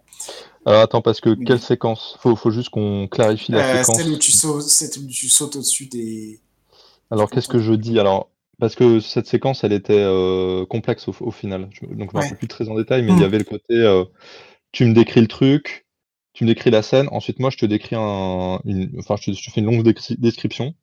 Genre, heu, je prends le grappin, je le jette, je cours, blablabla. Si tu me poses une question, du tu me fais: «Mais du coup, est-ce que tu utilises le grappin?» moi je te réponds un truc du genre: «Ouais, mais en fait c'est pour, avoir une assurance en gros». Ouais. Ensuite tu me fais: «Ah d'accord, heu, bah fais un jet de dés». Ensuite je fais le jet de dés, je le réussis, hop je retombe de l'autre Mmh. côté et toi tu me fais description. Ouais. C'est assez long en fait comme séquence. Mmh mh, mmh. Ouais, alors ce que je peux te proposer, c'est, heu, en fait, je je peux essayer de te de te décrire globalement mon train de pensée à ce moment-là. Ouais, Heu ouais, le le et à ouais, partir de là, tu me demandes, ouais. heu, tu tu on veut regarder on peut regarder un truc précis in interroger éventuellement. Ouais. Heu, parce qu'au début, tu le 1er truc avant avant cette séquence-là, enfin avant Bah, ça, ouais. juste avant ça, tu m'as dit: «J'envoie je jette mon grappin de l'autre côté», un truc comme ça. Et Ouais. heu, donc moi ce que j'ai fait à ce moment-là, c'est que j'ai visualisé la scène dans ma tête. J'ai visualisé le ponton avec une petite aire derrière, puis l'église et j'ai visualisé toi qui jettes le grappin et puis je me suis dit: «Mais heu, sur quoi il va tomber quoi?» J'imagine le le grappin qui tombe sur le sol et je me dis: «Mais tu tu accroches rien, ça sert à rien en fait». C'est marrant, moi aussi. donc je t'ai demandé, je t'ai je crois qu'après, je t'ai dit: «Alors comment est-ce que tu jettes le grappin? Qu'est-ce que tu veux faire avec?» je t'ai décrit en même temps, je me suis dit: «Je vais te donner une description», enfin, je t'ai demandé: «À quoi est-ce que tu le jettes?» et en même temps, je me suis dit la chose suivante, c'est: «Je t'ai très peu décrit la façade plus loin et ce qu'il y a, j'ai juste dit qu'il y avait une Ouais. église». Donc en fait, de toute façon, tu as pas les moyens de répondre parce que tu sais pas précisément ce qu'il y a. Du coup, j'ai fait une description où je t'ai dit: «Bah, il y a la passerelle et immédiatement après, il y a la façade de cette église gothique». Quand j'ai fait ces descriptions, mon objectif très clairement, c'était de te alors premièrement, en disant ça, je supprimais cette espèce de petite place que j'imaginais entre la passerelle et l'église. Quand je l'imaginais, je la voyais, mais en l'écrivant volontairement, je l'ai supprimé pour que la façade soit juste là. Et ce que j'avais en tête, c'est gothique. Pour moi, ça m'évoque plein d'arcs, plein de reliefs, plein de petits machins et je voulais que tu me décrives que ton jet de grappin atteignait l'un de ces reliefs, en fait. D'une certaine Ouais. manière, moi, ce que j'ai fait à ce moment-là, c'est mettre en place la possibilité d'une réponse de ta part. Et ce qui est assez marrant, c'est qu'en fait, tu as pas du tout saisi ça, ça, tu as juste dit: «Ouais, bah, jette le Ouais. grappin et puis du coup, je vais sauter de telle façon en jetant en sautant, en écrasant le pont sous mes pieds pour que bloquer le le chemin derrière, quoi».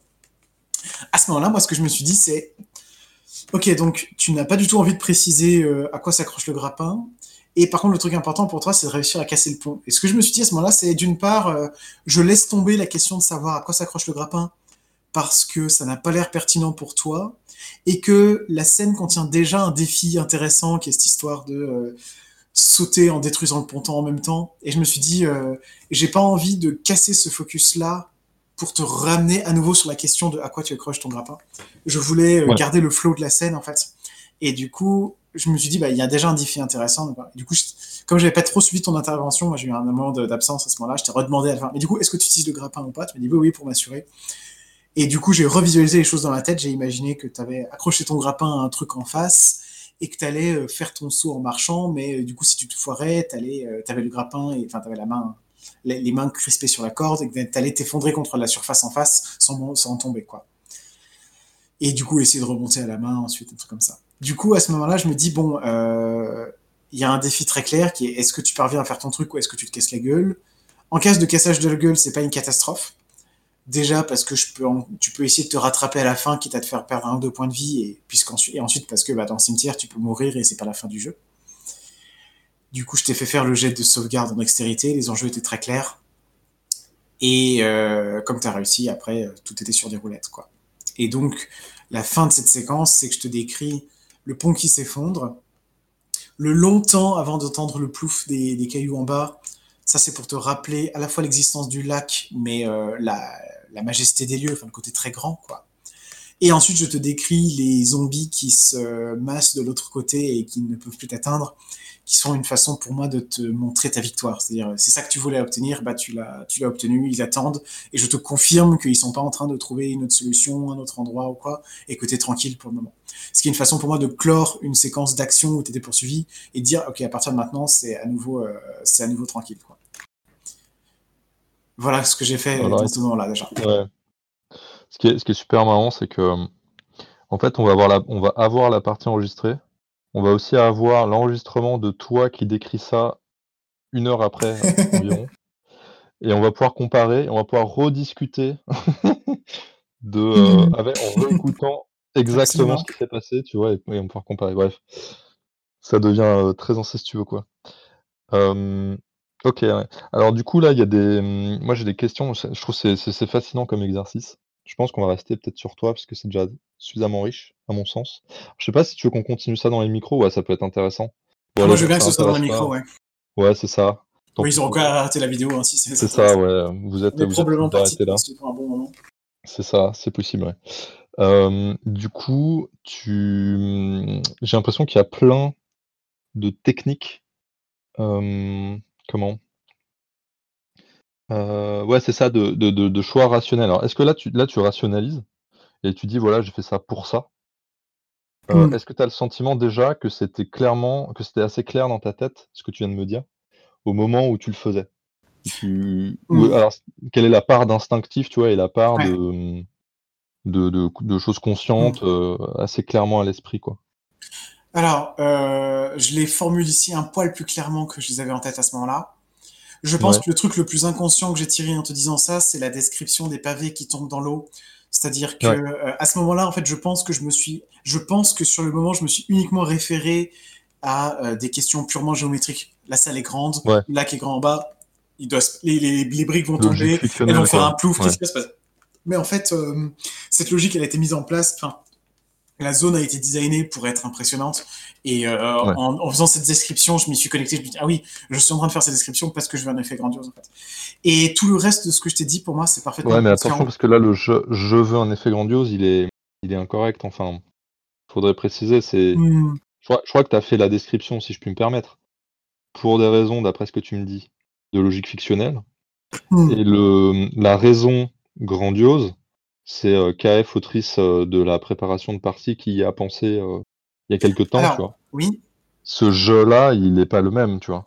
Oui, mais en fait, ce que je te dis, c'est qu'en faisant cette description des lieux et de la g en suivant la logique fictionnelle, Ouais, ça ouais. rappelle à mon esprit les raisons pour lesquelles il a été fabriqué comme ça, en fait et du coup, ça me à la à la c'est pas la la description qui est, poussée par l'envie de faire un truc grandiose, c'est qu'à la fin de la description, je me rappelle que j'essaie de faire un truc grandiose, en fait. Ah oui, c'est vrai. Oui, mais ah, c'est très intéressant que ça se ça se trouve dans ce sens, tu vois? Mmh. ça pourrait être l'inverse. Ça pourrait être, tu Mmh. commences par essayer de faire un truc grandiose et ça te rappelle qu'il faut quand même, heu, que c'est quand même important de gérer la logique fictionnelle. Ouais, mais tu vois, en fait, ça fonctionne très souvent comme ça, notamment sur Genre d'abord les logique, c'est ça? en fait, heu, bah, au sens où, heu, j'ai un proxy qui est ma préparation. Ouais. Heu, concrètement, je travaille à mettre en lumière ma préparation, mettre en scène ma préparation et heu, dès l'instant où je sais ce que je vais mettre et que je dès l'instant où je sais à peu près ce que je vais décrire, bah, du coup, je cherche l'effet et comme je suis réceptif à ma propre préparation, je pense que, Mmh. heu, en fait, ma description essaye de faire enfin, je je je fais ressortir malgré moi et en de façon de plus en plus consciente, le grandiose en question. Par exemple, quand je t'ai décrit dans la séance précédente, quand je t'ai décrit le temple de la mort avec ses ses colonnes entourées de squelettes là, Mmh heu, mh. je les avais très bien en tête et en même temps, tu vois, en même temps que je te les décris, je les interprète moi-même et je me dis: «Bah, bien sûr que ça a de la gueule, bien sûr que c'est gothique as fuck et tout, quoi» et du coup, tu vois, ouais, il y a un entremêlement qui est, je pense que sur le moment précis, sur ce que ce que je fais, heu, les intentions, le grandiose, l'esthétique et tout ne sont pas directement dans ma pensée parce que je suis Ouais. occupé à résoudre des tâches cognitives du genre: «Qu'est-ce que tu vas voir? Qu'est-ce que je dois mettre en scène?» et cetera.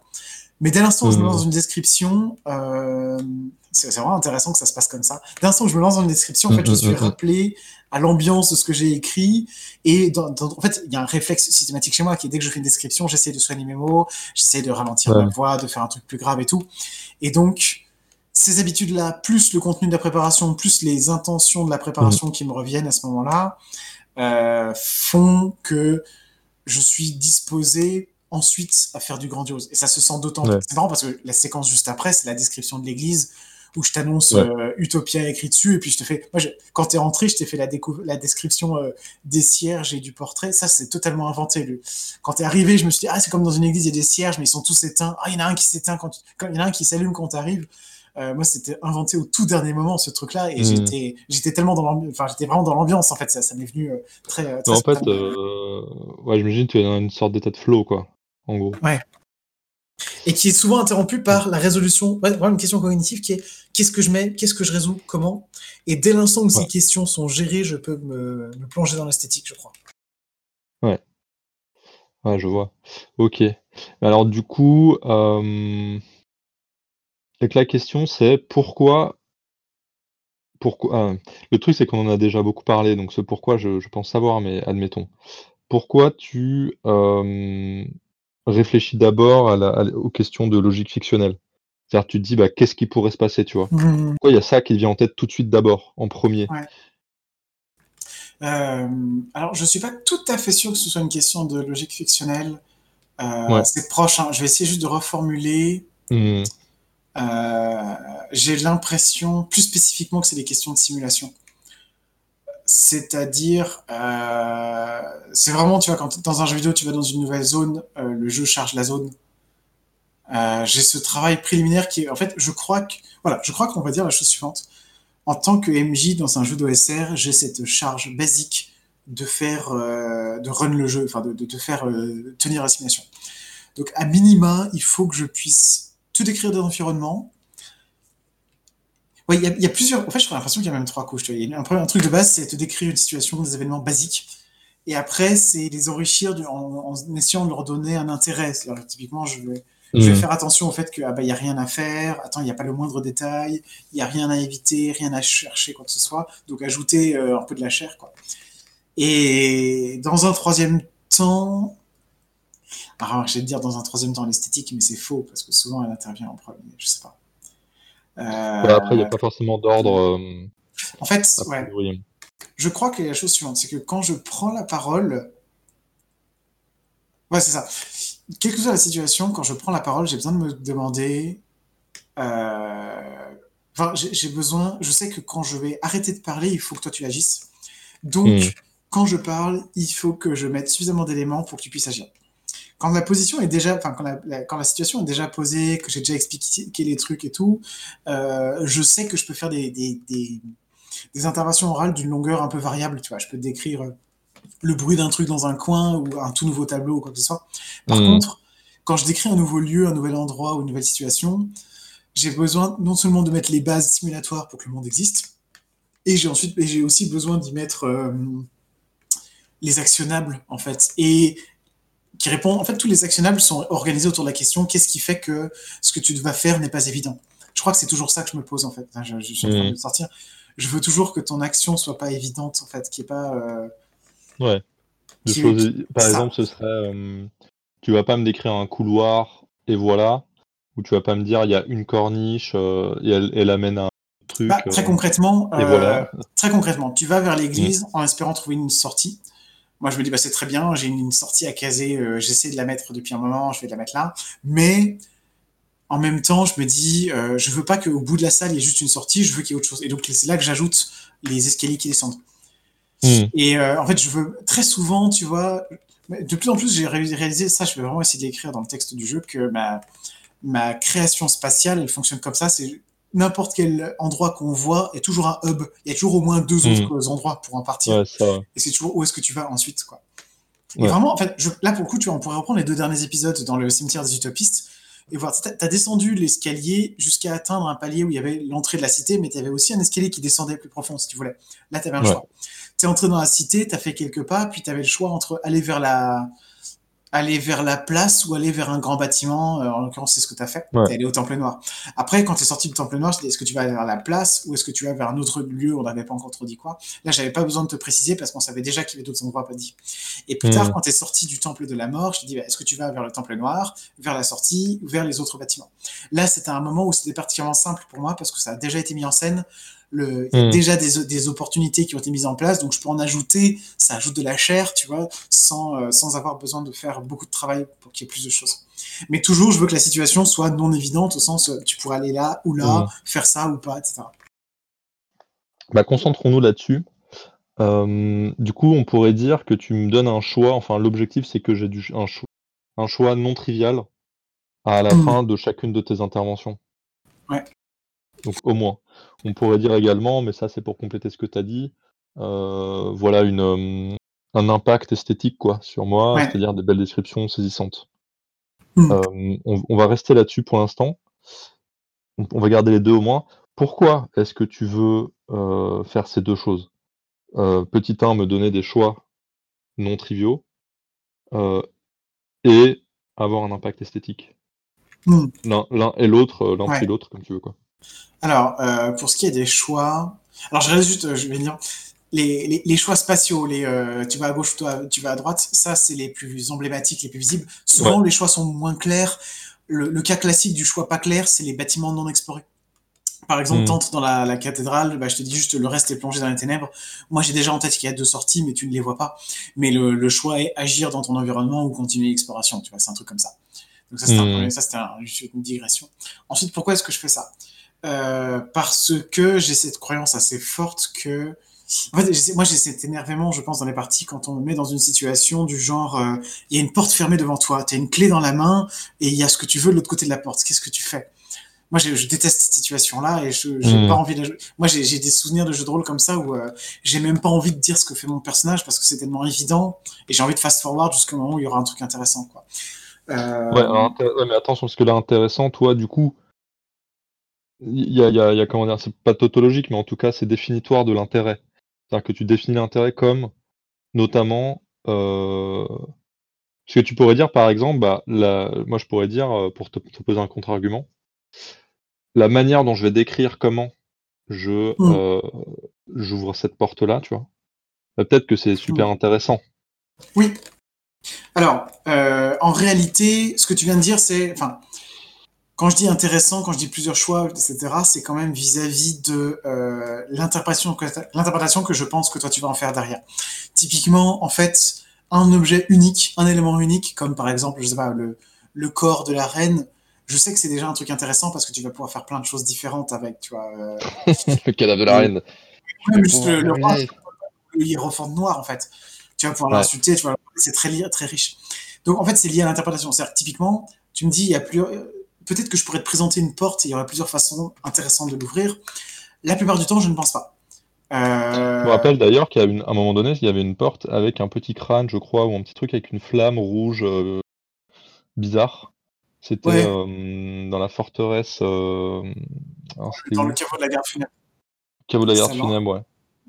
Et c'est clairement Ouais. une porte avec. Enfin, une porte intéressante, quoi. Une porte fermée intéressante. C'est pas comme les portes, je suis en train de te dire. Comment?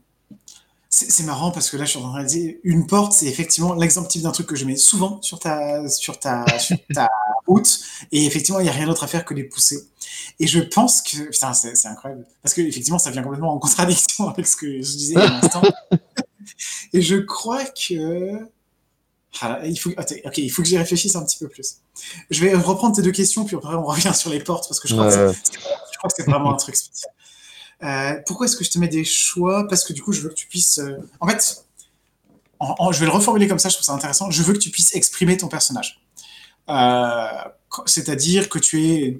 Ça peut être avoir plusieurs actionnables, ça peut avoir, avoir un seul actionnable, ça peut être choisir la direction dans laquelle tu vas, si tu parles ou pas à un personnage, etc. Typiquement, un PNJ, c'est toujours assez facile pour moi parce que je sais que j'ai juste à jouer le PNJ et que ça va te permettre d'explorer, enfin, ça va te permettre d'exprimer ton personnage et il va se passer des trucs. Ça va être fort, quoi. Mais ensuite, un lieu, pour qu'un lieu soit un espace d'expression pour toi, il faut qu'il contienne euh, des actionnables. On a déjà parlé d'actionnables, toi et moi. Et euh, que l'exploration soit non évidente. Donc la partie exploration, ça veut dire, par exemple, des lieux plongés dans le noir, euh, typiquement des embranchements avec plusieurs lieux différents possibles. Ça veut dire que quand il y a des embranchements, il faut donner une certaine idée, une symbolique qui permet de comprendre où est-ce que ça va. Tu vois, l'arche et l'escalier qui descend, c'est pas la même chose, même si on sait pas trop ce qu'il y a derrière.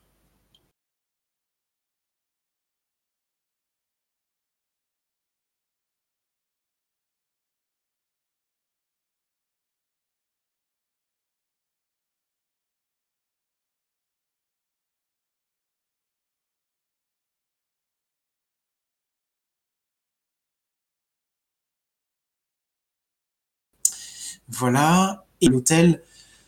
Et là, c'est marrant, que je me suis dit, en fait, un hôtel, il y en a dans chacune des églises, chacune des cathédrales que j'ai décrites jusqu'à maintenant. J'en ai marre d'avoir des hôtels où il y a toujours la même chose. Et du coup, je t'ai décrit l'hôtel, puis à la fin, je t'ai dit, mais en fait, il est en, en, hauteur, tu le vois pas. Comme ça, je me disais, si tu veux aller voir l'hôtel, j'ai du temps pour inventer des trucs à mettre dedans. Parce que là, comme ça, je, je sais pas, tu vois, j'ai la flemme. Et par contre, je t'ai décrit les grandes tables d'argile. Ça, c'était un truc euh, plus ou moins prévu. Ouais, ça, c'était explicitement dans ma préparation. Et ça, je savais que c'était un, un, un, activable euh, intéressant. La prochaine fois, tu pourras me dire là où devait y avoir un hôtel, et ben en fait, il n'y en a pas, et c'est très bizarre.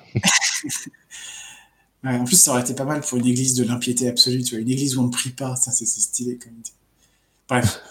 Euh, donc voilà, je pense que je veux, je veux que tu aies des choix intéressants, c'est pour que tu puisses t'exprimer. Putain, mais c'est tellement ma théorie du jeu de rôle, ça. Je veux que tu puisses t'exprimer, en fait, c'est tout.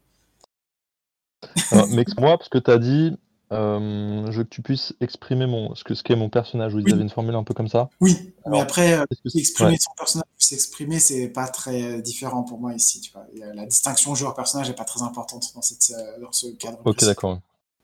Euh, s'exprimer, alors qu'est-ce que tu mets? Alors pourquoi, pourquoi s'exprimer, tu vois? Qu'est-ce que tu mets derrière et pourquoi tu trouves ça intéressant et important? Avant de te répondre, je vais quand même répondre à la deuxième question que tu m'as posée tout à l'heure. Ouais, ouais.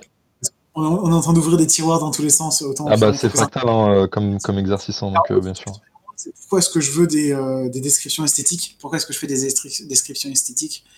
Et pour moi, là, on arrive assez vite à un argument final, en fait, qui est euh, les moments où je fais des belles descriptions esthétiques et qui ont un impact fort euh, sur moi et sur toi, peut-être, en tout cas, qui pèsent lourd, celles dont je suis heureux, dont je suis content, et je pourrais essayer de te dire un petit peu ce qui fait que j'en suis content. Euh, elles font partie des, des choses qui m'apportent beaucoup de plaisir en jeu. Donc là, il y a vraiment une partie finale qui est, je vais développer une ambiance qui m'apporte du plaisir une certaine atmosphère de jeu qui m'apporte du plaisir. Et elle passe également par le verbe direct. C'est-à-dire si j'utilise des belles descriptions, des beaux mots. Tu vois, si je, si j'ai pas été euh, pris par le cognitif et par la, nécessité de simulation, j'ai pu me concentrer sur la description et faire des choses qui soient vraiment belles. Et là, je suis, je suis heureux, quoi. Et sachant que dans la mesure où j'ai une position de MJ, tout un pan de mon bonheur, de mon plaisir là-dessus, il vient pas juste de m'écouter parler, mais de penser, de croire que toi, ça te plaît aussi dans les entendre, en fait. Mm, mm. C'est pour ça que ces descriptions esthétiques ont besoin d'être corrélées avec des, moments de l'histoire, ne peuvent pas être tout le temps. Il faut qu'elles arrivent à des bons moments, etc. Euh, sinon, j'ai écrit un jeu qui s'appelle La Clé de Nuage qui est fait pour ne faire que des descriptions esthétiques et c'est bien aussi. Quoi. Ouais. Ensuite, donc les trucs qu'on m'a laissé en, question, en, suspens pour le moment, c'est la question des portes, parce qu'elle est vraiment intéressante. Et l'autre que tu m'avais posé. Alors non, parce que je pense. Alors, moi, j'aurais presque une, un, sous-tiroir à ouvrir, mais je, je, vais évoquer le fait qu'on pourrait l'ouvrir, mais on va pas le faire. Mais je pense que c'est important de l'ouvrir quand même. Enfin, d'évoquer en cas. C'est toi, tu dis c'est une, c'est une explication finale. En fait, non. Moi, je pense qu'on pourrait encore demander pourquoi, euh, mais qu'on pourrait pas forcément y répondre. Tu vois. De pourquoi ça t'apporte du plaisir, en fait. Ouais. je, je pense la même chose. En fait. C'est-à-dire que. Euh, mm à la fin, tout au fond du plaisir, il y a, un arbitraire absolu qui me semble être un arbitraire humain. C'est-à-dire, euh, je sais pas, j'aime ça et pas, pas ça, puis voilà. Et j'arrive pas à faire Alors peut-être que hum, une proposition, mais euh, à voir, ce serait peut-être que hum, c'est quelque chose qui n'est pas intentionnel ou en tout cas qui n'est pas. Hum, il y a une, forme d'action de ta part, c'est-à-dire, c'est pas, j'ai pas choisi que ça me plaise en gros, tu vois. Euh, donc c'est pas un objectif que je poursuis. C'est-à-dire, par exemple, ça pourrait être le sucre, j'aime ça, tu vois, quand j'en, mange, euh, admettons. Euh, je pourrais expliquer pourquoi je vais en course, parce que je veux me faire un bol de céréales, parce que je veux pouvoir manger ces céréales-là, parce que j'aime le sucre, euh, avec telle composition de chocolat et telle composition de blé, tu vois. Et je vais pouvoir expliquer toute cette chaîne-là, mais j'ai pas à expliquer pourquoi j'aime le sucre, puisqu'il n'y a aucune intentionnalité derrière. Donc c'est pas à moi de l'expliquer. C'est au neurophysiologiste, c'est. tu vois. Dans notre cas, c'est éventuellement au, psychanalyste ou au psychologue d'expliquer pourquoi ce truc, c'est ça qui me fait plaisir, tu vois. Mais c'est plus à nous puisqu'il n'y a plus d'intentionnalité derrière le plaisir, en gros. Oui, mais du coup, en fait, euh, euh, c'est effectivement en ce sens-là que je disais la réponse est finale. C'est vrai qu'on peut toujours ouais. plus loin, mais c'est vrai que derrière, c'est très dur. D'ailleurs, euh, à la toute fin du rendez-vous en théorie 3, il y a quelqu'un qui me demande, bah, ça va être dans une discussion avec Henri, qu'est-ce que je cherche vraiment au rôle, qu'est-ce que je veux? Et j'ai fait un discours très euh, général et enflammé sur l'art, l'expression et tout. Et c'est un, paradoxe que je trouve très amusant de dire ce que je veux fondamentalement le plus, c'est l'expression artistique, parce qu'en fait, c'est une affirmation qui est à la fois très claire et très vide. C'est-à-dire s'exprimer d'accord, mais exprimer quoi? L'art d'accord, mais quel art? Quoi dire? Quel est l'intérêt? Tu vois ça, n'aurait aucun sens de dire j'aime bien écrire des messages. Qu'est-ce qu'il doit y avoir dans le message tu vois? Enfin, Quel message? J'adore transmettre des messages. Une question de message pour moi, hein, tu, me, tu, me, connais. Mais exprimer, d'accord, exprimer quoi Pourquoi À qui quel, En quoi est-ce qu'exprimer serait une valeur, tu vois? En quoi l'art serait une valeur? C'est très étrange. Et, euh, en même temps, c'est très satisfaisant et très immédiat et évident pour moi. Donc, euh, ouais, on entre clairement dans ce que j'appelle final au sens, c'est, je sais pas expliquer au-delà, tu vois. Je peux faire des interprétations. Clairement, tu as expliqué en fonction de ma pensée du monde, par exemple, pourquoi un monde à la cimetière me parle particulièrement fort et pourquoi cette esthétique me fait plaisir. Mais on est vraiment dans l'interprétation ouais, euh, très, euh, très psychologique, euh, psychanalytique, quoi, à fond. Bah, je dirais par intentionnel, c'est-à-dire t'as pas choisi que ça te plaise. Et enfin, j'en sais rien. Non, je pense pas. C'est pas, ouais, il y a un côté comme ça où bon, ou peut-être que t'as choisi. Ça se joue au suivi. ça se joue au construit, c'est encore autre chose, mais je préfère qu'on laisse ça de côté pour le moment, ok? Ouais, ouais, Tout à fait. Euh, donc, ça, c'était la réponse à la deuxième question qui, pour moi, est, bloquée et balisée. On verra si on est rejoint un tour ou pas. La première question, c'était euh, pourquoi est-ce que je te mets des choix intéressants ou pertinents? Euh, Je t'ai répondu parce que je voulais que tu exprimes ton personnage, etc. Et la question que tu me posais derrière, c'était quoi? Bah, pourquoi tu penses que c'est intéressant de faire ça? Mais ça, j'y avais répondu. Tu m'avais posé une question sur. Ah oui, pourquoi est-ce que c'est intéressant de quoi? De te permettre d'écrire ton personnage Ouais. Ok. Euh, alors, je te propose de laisser ça en suspens et de revenir sur les portes parce qu'en fait, euh, je peux répondre aux portes et comme ça, on peut clore. En fait, ça, va nous reconnecter au reste, ok? J'ai l'impression qu'on est dans un labyrinthe discursif. En fait, les portes, euh, ou plus généralement les sas, en fait, les, les moments de charnière d'un lieu à un autre, ils sont assez particuliers pour moi parce que euh, quand tu vas passer un, vers un nouveau lieu, je sais que je vais, avoir devoir, je vais devoir te décrire et je vais devoir faire une prise de parole qui sera un peu plus longue. Tu es d'accord? Je vais devoir te décrire plein de choses de simulation et esthétiquement, etc. Et en plus, c'est des moments importants où moi je veux poser une ambiance, donc c'est des, des, gros moments esthétiques normalement. Du coup, s'il y a une porte, en fait c'est assez logique souvent qu'il y ait des portes, hein, c'est pas forcément euh, conscient que j'en mette, c'est juste parce que c'est normal qu'il y en ait mais assez souvent les portes, les accès, les euh, ah tu vois pas au-delà, il faudrait que tu dépasses le couloir pour savoir, sont des espèces de tampons pour lesquels, en ayant dit ça, je suis, je sais ce que tu vas dire. Pour le coup là, je te laisse pas le choix, je, te mets vraiment dans la situation que je t'ai décrite comme chiante de euh, ouais, la porte, etc. Mais je sais que tu vas juste ouvrir la porte et que du coup tu vas quand même euh, un petit peu faire quelque chose. Tu as quand même t'as jamais zéro interprétabilité possible, notamment sur euh, est-ce que tu l'ouvres en grand d'un grand coup de pied ou doucement en faisant gaffe, est-ce que tu prends un instant de prière avant d'entrer ou pas, ce genre de choses. Et moi, c'est des tampons dans lesquels, euh, d'une certaine, ça va paraître bizarre, mais je me fiche. En fait, c'est des moments où je me fiche de ce que tu vas dire parce que je t'ai déjà décrit l'endroit, je sais que tu vas avancer, j'ai juste besoin d'avoir ton approche, mais c'est pas très important.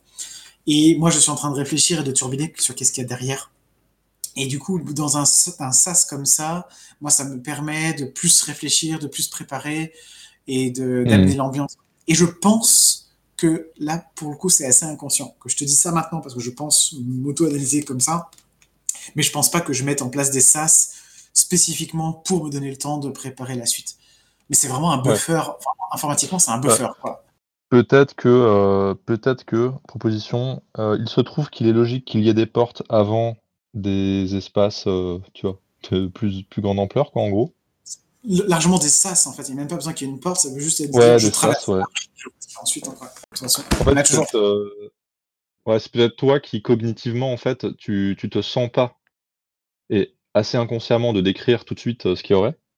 Et donc, tu gagnes du temps, et c'est peut-être une, une, mmh. une habitude cognitive apprise très vite parce que très efficace, en fait. Peut-être. Et je pense aussi esthétiquement, tu vois, moi j'aime bien que j'aime bien que les choses soient compartimentées esthétiquement parce que ça évite euh, l'uniformité. Euh, et typiquement, tu vois que quand, quand tu arrives dans un nouveau lieu, il soit saisissant et vraiment différent des autres, ça c'est important pour moi. Et euh, du coup, en fait, comme je compartimente les lieux en me disant, OK, il y, a un grand compartiment qui est ce lieu qui s'appelle le cimetière d'Utopis, et à l'intérieur, il y a d'autres compartiments qui sont le temple noir, euh, le temple de la mort, l'église d'Utopia, etc. Euh, tu remarqueras que c'est trois bâtiments religieux d'ailleurs. après, à l'intérieur, ils ont chacun leur ambiance à eux, tu vois. même s'ils sont tous, c'est tous des vieilles pierres dans le noir, ils ont quand même leur spécificité. c'est tous des temples gothiques. Carrément. Il y a des gens qui sont vraiment différents. Pareil. Et, euh, Et en fait, comme je compartimente dans ma tête, bah, je, vais beaucoup fonctionner en mode est-ce que tu es dans le lieu ou pas? Et la, réponse, elle est forcément binaire. Tu vois. Est-ce que tu es dans le temple ou pas? Est-ce que tu es à l'intérieur ou pas? Et du coup, le plus simple pour moi, c'est de corréler le moment où je te décris l'intérieur avec le moment où tu entres, en fait. Et euh, c'est d'ailleurs souvent pour ça que pas de porte, justement, ben, je te décris des ténèbres qui font que ah, on voit pas trop ce qu'il y a au-delà, il faut falloir que tu t'avances plus. Et c'est une fois où, où tu t'avances, ou en tout cas où tu produis de la lumière, où je te dis euh, le grand spectacle, quoi. Ouais. Et moi, je pense qu'il y a cette idée de compartimentation esthétique des lieux qui, euh, structurellement, sans que j'ai besoin d'y penser, créent des sas. Et les sas sont des moments euh, d'action évidente ou qui me permettent, moi, qui me donnent le temps de réfléchir à ce qui va suivre. Mais c'est totalement inconscient, pour je me fais une réflexion. Ouais.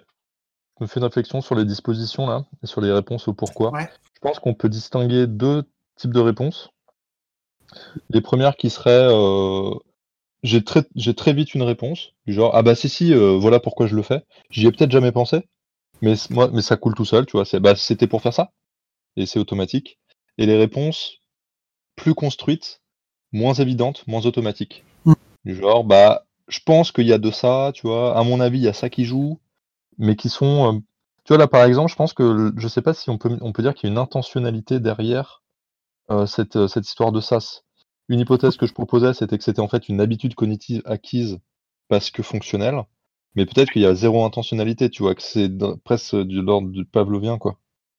Ah, la description que moi j'en fais, en termes de structurellement, il se trouve qu'il y a des sas et il se trouve que je peux les utiliser pour préparer la description d'avant. Moi, c'est vraiment une façon de dire, ils servent à ça. Enfin, leur fonction, c'est ça, mais il n'y a vraiment aucune intentionnalité dans mon, dans mon discours jusqu'à maintenant. Ouais. Ouais, donc du coup, tu vois que c'est marrant parce qu'en fait, alors, si on reprend cet exemple-là, c'est presque comme si certaines de nos manières de jouer pouvaient être en fait craftées par. Mais ça, je suis persuadé que la majorité du jeu de rôle, c'est ça en fait crafté par le, la, structure dans laquelle on est et qui va cognitivement nous, nous pousser, tu vois, à optimiser en fait. C'est un mmh. peu, ça, rejoint complètement ma théorie de l'immersion rôliste. C'est que parce que tu vois, tu me, tu me pousses à résoudre des problèmes pratiques, bah, mon cerveau va cognitivement essayer de s'habituer à euh, bah, bien s'immerger dans la fiction parce que c'est comme ça qu'il arrive à résoudre ses problèmes. Et que c'est pas tant que moi j'ai la volonté de me m'immerger dans la fiction ou que tu fais des belles descriptions, ça aide. Mais en fait, le vrai truc, c'est mon cerveau qui acquiert ses automatismes d'ailleurs un peu pavlovienne, mmh. où euh, c'est à force de. Euh, et tu vois, ça, je pense pas qu'on puisse parler de disposition. Enfin, je sais pas si tu parlerais de disposition en fait, avec ce genre de. Euh, tu vois, d'automatisme cognitif en fait qui se craft par juste la. Le, ouais, c'est ça, le fait de, d'être dans la structure. moi, je pense que j'ai au moins deux dispositions différentes quand je vois cimetière. Euh, autour de l'église, on va pouvoir en discuter parce que c'est très clair, qui sont euh, globalement construction et exploitation, on va dire. Construction, c'est quand euh, je suis consciente que la simulation n'est pas suffisante pour que tu puisses jouer de façon intéressante et où du coup j'ai besoin avant tout d'assurer la simulation avant toute chose. Quoi. Je vais essayer de la faire aussi belle que possible, aussi intéressante que possible, mais il faut que j'assure la, simulation. Et c'est moins agréable pour moi parce qu'en fait, j'ai une espèce, enfin, si j'échoue, je vais donner, ça va me mener à des situations qui sont pas amusantes, pas intéressantes ou qui sont pas bonnes, quoi. Euh, par contre, l'autre disposition, c'est dans les lieux qui sont déjà bien décrits, où je sais déjà assez bien le contenu, qu'est-ce que je veux, etc., et qu'ils ont, la situation a déjà été posée, et où là, je peux beaucoup plus être dans la réaction, tu vois. Et donc, à propos de l'église, ta première entrée, moi je suis en construction et donc je me dis ok qu'est-ce qu'il y a? Alors je veux qu'il y ait un côté plus somptueux moins dégarni que les précédentes. Donc j'écris le tapis il y a l'hôtel. Ah mais il y a le problème que je t'ai dit avec l'hôtel donc on va le surélever. Et puis sur les côtés alors il y a un truc spécial dans ma préparation que j'aime vraiment bien c'est ces grandes tablettes d'argile euh, gravées. Euh, et puis je veux ci je veux ça etc et à partir de là je suis en mode ok je me suis déjà posé la question de qu'est-ce qu'il y avait au bout de la cathédrale à ce moment-là. Euh, donc les deux sorties que tu as découvert plus tard je crois et euh, où je l'ai même dit dès le début, alors que tu étais censé être dans le noir, je sais plus. C'est possible. Je crois pas, euh, non, il me semble pas les avoir eus. Et à partir du moment où on est comme ça, en fait, moi, je suis dans un état beaucoup plus relâché et je sais que je peux ajouter des trucs. Tu vois, la, création n'est pas forcément terminée, mais je suis plus en réaction en mode j'attends que tu fasses que tu fasses des trucs, je vais me poser des questions. Et typiquement, c'est le moment où j'ai décidé au milieu de faire popper, euh, enfin de mettre ici la, la reine déchue qui était soit ici, soit pas loin de toute façon, quoi. Euh, parce que je, je, visualisais vachement bien la scène et j'avais très envie de te voir la combattre dans cet environnement-là. Je commençais déjà à réfléchir à quelle stratégie elle allait prendre, comment elle allait se battre, quel genre de personnage c'était. Mmh.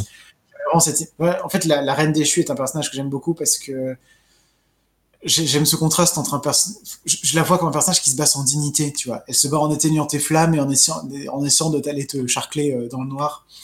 Et alors qu'elle a une couronne, alors qu'elle est une reine, enfin, il y a une espèce de déchéance terrible là-dedans. Et euh, moi, dès l'instant où j'avais décrit les bases de la cathédrale, enfin, les bases de l'église d'Utopia, même s'il fallait rajouter des détails après, c'était facile et j'étais juste en, réaction. Et moi, il y a vraiment une distinction assez différente entre la disposition de je te décris un premier lieu largement et là j'ai besoin d'assurer niveau euh, simulation et ensuite le moment où je fais un peu ce que je veux je je, je navigue j'ajoute ce que je veux et je me centre sur l'esthétique voilà il y a ces deux dispositions là mais après il y a des moments moins clairs pour moi notamment je réalise c'est pas la première fois que ça nous arrive il y avait la même chose dans la citadelle disloquée quand tu es dans un environnement que je maîtrise pas totalement spatialement genre j'ai pas décidé chaque chemin individuellement euh, bah je peux pas te laisser libre dedans parce que tu sais pas vraiment ce qu'il y a, tu vois. Là, on était en mode ah, je vais prendre une passerelle pour aller là-bas. Tu, peux exactement me dire je prends la troisième passerelle sur la gauche pour aller vers le quatrième temple, tu vois. C'était pas possible de me dire un truc comme ça. Euh, contrairement à des lieux comme le, les, les, faubourgs sans lumière où je t'avais décrit une, une, allée unique avec une place et où tu pouvais très clairement te déplacer euh, sans mon concours. Donc des lieux comme euh, l'extérieur de la cité, ce qui est pénible, c'est que même si elle a déjà été décrite, je suis toujours dans la première description de, de la, toute première disposition de construction, parce qu'il suffit pas que je décrive les endroits pour que ce soit intéressant, vu qu'ils sont pas, ils sont trop flottants en fait. Donc c'est pas, ouais. c'est pas très agréable pour moi en fait. Euh, mais alors du coup, attends, parce que hum, quel, lien tu fais? Alors deux questions probablement liées. La première, ce serait qu'est-ce qui t'amène à dire ma disposition c'est ça, tu vois? Comment tu peux en arriver là? Euh, et euh, la deuxième, c'est quel est le rapport entre les, tout, tout, ce dont on a parlé, les pourquoi tu fais ceci, pourquoi tu fais cela, et les dispositions. J'ai l'impression que là, par disposition, c'est plus un truc, euh, comment dire, spontané, quoi, qui te vient en tête? Je ne sais pas. Ce qui est, pour moi un défaut. Hein. J'aimerais que tu me donnes une, un protocole, tu clair pour pouvoir dire ah bah oui c'était ça mes dispositions tu vois quitte à ce que ce soit si je m'auto-analyse voilà ce que je cherche et je suis capable de moi-même donner euh, ce qui me semble être euh, les dispositions que j'ai adoptées pendant la partie alors ce que j'appelle disposition dans ce cadre là c'est euh, c'est vraiment un état mental c'est fondamentalement un truc cognitif qui est euh, ouais. quels sont actuellement les objectifs que je poursuis ouais, et okay du coup, en fait, l'objectif esthétique, il est toujours présent, mais il y a des moments où il passe en second plan face à ouais. à la nécessité de simuler. Et en fait, il y a des moments où vraiment ce qui devient important, c'est euh, ouais, c'est ça, c'est simuler, c'est-à-dire construire le monde, euh, construire les construire l'espace des actionnables pour toi. En fait, on va dire la chose comme ça. Ouais, ouais. Euh, L'esthétique, à ce moment-là, bah, je vais compter sur mes automatismes d'une part et sur ma préparation d'autre part pour que ce que je fais soit joli.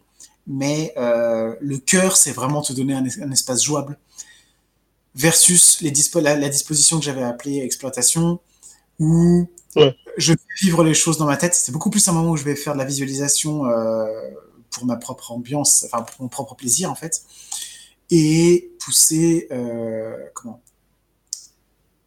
Là, je suis beaucoup plus dans la performance en fait. Ouais. Je suis en prise, je me demande euh, qu'est-ce que je vais faire? Par exemple, tu vois, la, la, la, dans, dans l'église, moi, la grande question que je me posais, c'était, euh, enfin, je, je, voulais te montrer la menace qui arrive de façon diffuse, avec des paroles un peu incohérentes qui te, devraient te faire comprendre petit à petit que, en fait, ce personnage est dangereux, ce qui n'était pas forcément évident au début. Avec les bruits flous, on sait pas d'où ça vient, puis après le, le truc en métal qu'elle renverse, du coup, ça fait un bouquin des diables et tout.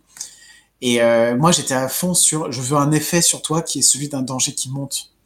D'ailleurs, mmh. je veux bien sur comment tu l'as ressenti. Ouais, bah si, si, ça, ça marche bien. C'est clair. Donc les dispositions, tu me demandais comment est-ce que je les remarque. Pour moi, c'est la, la, disposition, c'est une certaine description unifiée d'un mouvement de ma pensée, d'un mouvement cognitif. C'est là en ce moment ce que je suis en train.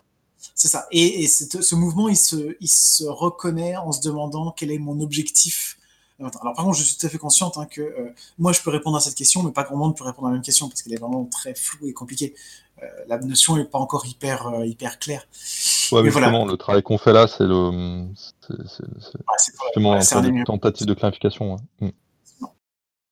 Et donc voilà, je, je pense, je suis pas sûr que ça résume tout. Je pense que j'ai un, mais je, je, tu vois, par exemple, quand tu parles avec un PNJ, il y a, je crois qu'on est, si je devais raccrocher une des deux dispositions, ce serait clairement la disposition exploitation, celle dans laquelle je vais juste prendre mon PNJ. Le... Mais en même temps, le fait de jouer un dialogue, c'est très différent.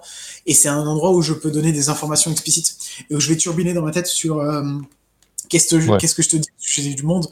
Et ça, c'est pas désactionnable en fait. Donc je crois que quand j'incarne des PNJ, c'est plutôt, c'est plutôt une troisième disposition en fait. Ouais.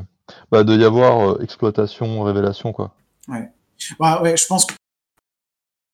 Attends, ça, ça bug un peu. Ouais, c'est ça. Euh, incarnation, même plutôt, on pourrait dire, parce que euh, j'y crois. En fait, mes PNJ, j'y crois, en fait. Ils ont tous des buts dans la vie et des idéologies que j'ai que j'ai construites par rapport à Cimetière, que je connais comme ma poche. Et chacun de ces personnages, j'y crois. Je pense qu'ils ont des raisons de faire ce qu'ils font et je pense mmh. qu'ils sont moi, le, vraiment, le hiérophante noir, euh, il, a, beau avoir l'air d'être un, grand connard. Euh, moi, je l'aime vraiment bien. Je trouve qu'il a une vision cohérente du monde. Il est intéressant en tant que tel. Enfin, moi, il me plaît. Et du coup, je suis vraiment dans le. Euh, de me je me place dans la tête de ce personnage et me dis qu'est-ce que. J'essaie de le jouer en, tant que tel. Quoi. Et d'ailleurs, le personnage qui m'a le plus marqué pour ça, c'est pas le hiérophante noir, c'était le, le, hiérophante sans couleur. Quoi, avec le... Moi, j'avais peur de mourir face à toi. Enfin, on a beaucoup discuté de ça. Mais ouais, je vois, je, vois ce type de. Mais bon, je, crois que ça complexifie un peu là pour le, pour le moment euh, la discussion, de rajouter ce, ce cran. Parce que moi, c'est mmh. pareil en fait. Je, suis en train de me demander là maintenant comment ça se clipse avec mes propres euh, objectifs en fait. On va laisser de côté les PNJ parce que je pense que justement moi aussi c'est un peu différent pendant les interactions avec les PNJ. Mais moi en gros, je pense que j'ai qu'une seule disposition. Donc Comment je le je le, repère? En fait, je me demande je me pose des questions sur pourquoi je fais les choses que je fais. Pourquoi je dis, euh, que je fais ça? Pourquoi je te dis: «J'allume le bras zéro? Pourquoi je te dis, euh, «J'allume les, les cierges?» pourquoi je te dis et cetera? Je pense que j'en ai deux en fait, pour être très exact. Je pense qu'il y en a une qui est, te donner un peu pour toi de, d'éléments esthétiques sur lesquels tu peux rebondir parce que je sais que t'aimes ça, tu vois? Genre, je mets un petit peu en scène mon personnage, euh, de manière esthétique esthétique parce que je sais que que tu peux apprécier, en fait, ça peut être un truc que t'aimes. et euh, moi, je le fais pas trop parce que je j'aime bien, mais tu sais, c'est pas mon je prends pas beaucoup de plaisir à ça, en fait. J'en prends un petit peu, donc je le fais. Euh, mais le, principal plaisir, c'est de, répondre à tes euh, productions esthétiques, en fait, en gros. Genre, tu me mets plein de cierges, j'ai envie de tous les allumer pour une raison esthétique, tu vois. Il y a un côté comme ça. c'est marrant parce que ça, ça m'a emmerdé. ça. Ben ouais, je, t'as pas repris, donc je me suis dit, ok, très bien. Et, euh, mais après, la disposition principale, c'est évidemment la survie de mon personnage plus. C'est intéressant parce que tout, le, tout le délire autour de la convergence, dont on a discuté, c'est-à-dire pas de dissonance ludonarrative, euh, il faut pas qu'il y ait, par exemple, c'est des secrets que je peux découvrir qui viennent en fait bâcher mon personnage parce que du coup là j'aurais des objectifs différents, tu vois. Genre, et l'objectif de découvrir les secrets. Hmm pas ce que tu dis sur les secrets là, tu peux expliciter? Ouais, il y a une, fois on avait, on avait discuté, tu sais, du fait qu'au début hein, de Cimetière, que tu me donnais des secrets, mais que si je voulais aller les chercher, bah, mon personnage, risquait de crever et j'avais aucun bénéfice à y aller, en gros. Sauf les découvrir. Et, en fait, on a, on a twisté le jeu en disant, bah, ce qu'on va faire, c'est qu'on va me donner des avantages, genre je regagne des PV quand je découvre un secret, par exemple. Ouais. et puis en fait, en fait, ils sont utiles pour le jeu, comme ça. Voilà, c'est ça. Euh, dont on a parlé en méta pour que tu saches que c'est utile. Ouais, c'est ça, exactement. Et on avait besoin d'en parler en méta. Et donc en fait, ce que je crois qu'on a fait, c'est qu'au début, j'avais donc, tu vois, ces deux lignes d'objectifs, en fait, on les a fusionnées. Euh, ce qui, moi, est très très pratique parce que du coup, je peux ne poursuivre qu'un seul euh, ensemble d'objectifs qui ont tous le même objectif final. C'est progresser dans le cimetière, survivre, euh, avancer, tu vois. Aller de l'avant, en gros. Que quand tu te retrouves face à un secret que tu pourrais aller gratter. Avant, ça te forçait à choisir entre la disposition survie où tu n'y vas pas et la disposition exploration esthétique où tu y vas malgré les dangers. Quoi. Ouais, ah oui, complètement. le fixage qu'on a fait là-dessus te permet de fusionner les deux dispositions en une seule et d'éviter les. Ça. Ouais, ça, le, les arbitrages en fait. Euh, d'ailleurs, ce, qui est très intéressant, c'est que j'ai pas d'arbitrage à faire entre l'esthétique, enfin, si quasiment pas, tu vois, mais des fois si. Mais c'est beaucoup plus rare en fait que j'ai des arbitrages à faire entre esthétique et ludique en gros. Ben, en, soi, euh, tiens, j'avais dit globalement les, que les dispositions des gens à la table elles peuvent être, pour faire simple, elles peuvent être en trois, euh, enfin en plusieurs formes d'interaction entre globalement ouais. compromis ou euh, qu'est-ce que j'avais utilisé, couplé, un truc comme ça. Avec l'idée incompatible, ça aurait vraiment été le cas des deux dispositions que tu avais au début entre chercher les secrets et survivre, qui demandaient vraiment des trucs pas bien du tout ensemble. Attends, mais non, je, suis en train de parler de compatibilité euh, entre les dispositions de gens différents, pas des mêmes dispositions. Ouais, mais on, ça, ça, peut le faire pour les mêmes personnes aussi, mais c'est pas exactement la même chose, mais ça peut marcher aussi, quoi. Oui, mais en fait, on peut redire ce que j'ai dit en disant, moi, je, dans ma disposition, je te mets des sucrés sur ta route, et ils sont pas du tout compatibles avec la disposition survie qui est la tienne. Euh, donc, ça te force compromis, et ce compromis te fait, il est d'adopter une disposition qui est convenable par rapport à ça mais ce compromis, il est très, euh, bah, il est très tendu en fait. C'est-à-dire qu'à chaque fois que je vais, euh, ouais, c'est ça. Ou à, la, ou à la limite, enfin, tu vois, c'est intéressant parce que hmm, pour moi, en fait, le problème, c'est que ça me fait partir sur des objectifs qui sont pas sur le même registre, en fait. Parce que même, en fait, si tu mets des secrets à l'intérieur du ludisme, en fait, j'ai quand même des dilemmes. C'est-à-dire, j'ai quand même ce truc de mmh. ah là là, c'est chaud, faut que j'arbitre entre avoir les secrets, mais en même temps c'est risqué. Donc si je veux vraiment garder, ma survie, mais en même temps euh, c'est quand même cool les secrets et euh, je peux gagner des PV, donc j'ai quand même des arbitrages à faire. Mais en fait, quand les arbitrages sont sur des registres différents, du genre ah là là j'ai envie de survivre et pour une raison totalement indépendante, j'ai quand même moi Valentin envie de comprendre les secrets de cimetière, bah cet arbitrage là, il se fait pas dans la peau de mon perso en gros.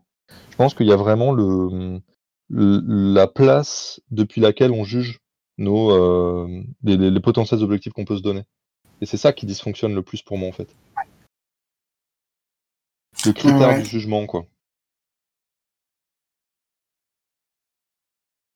Et, ouais.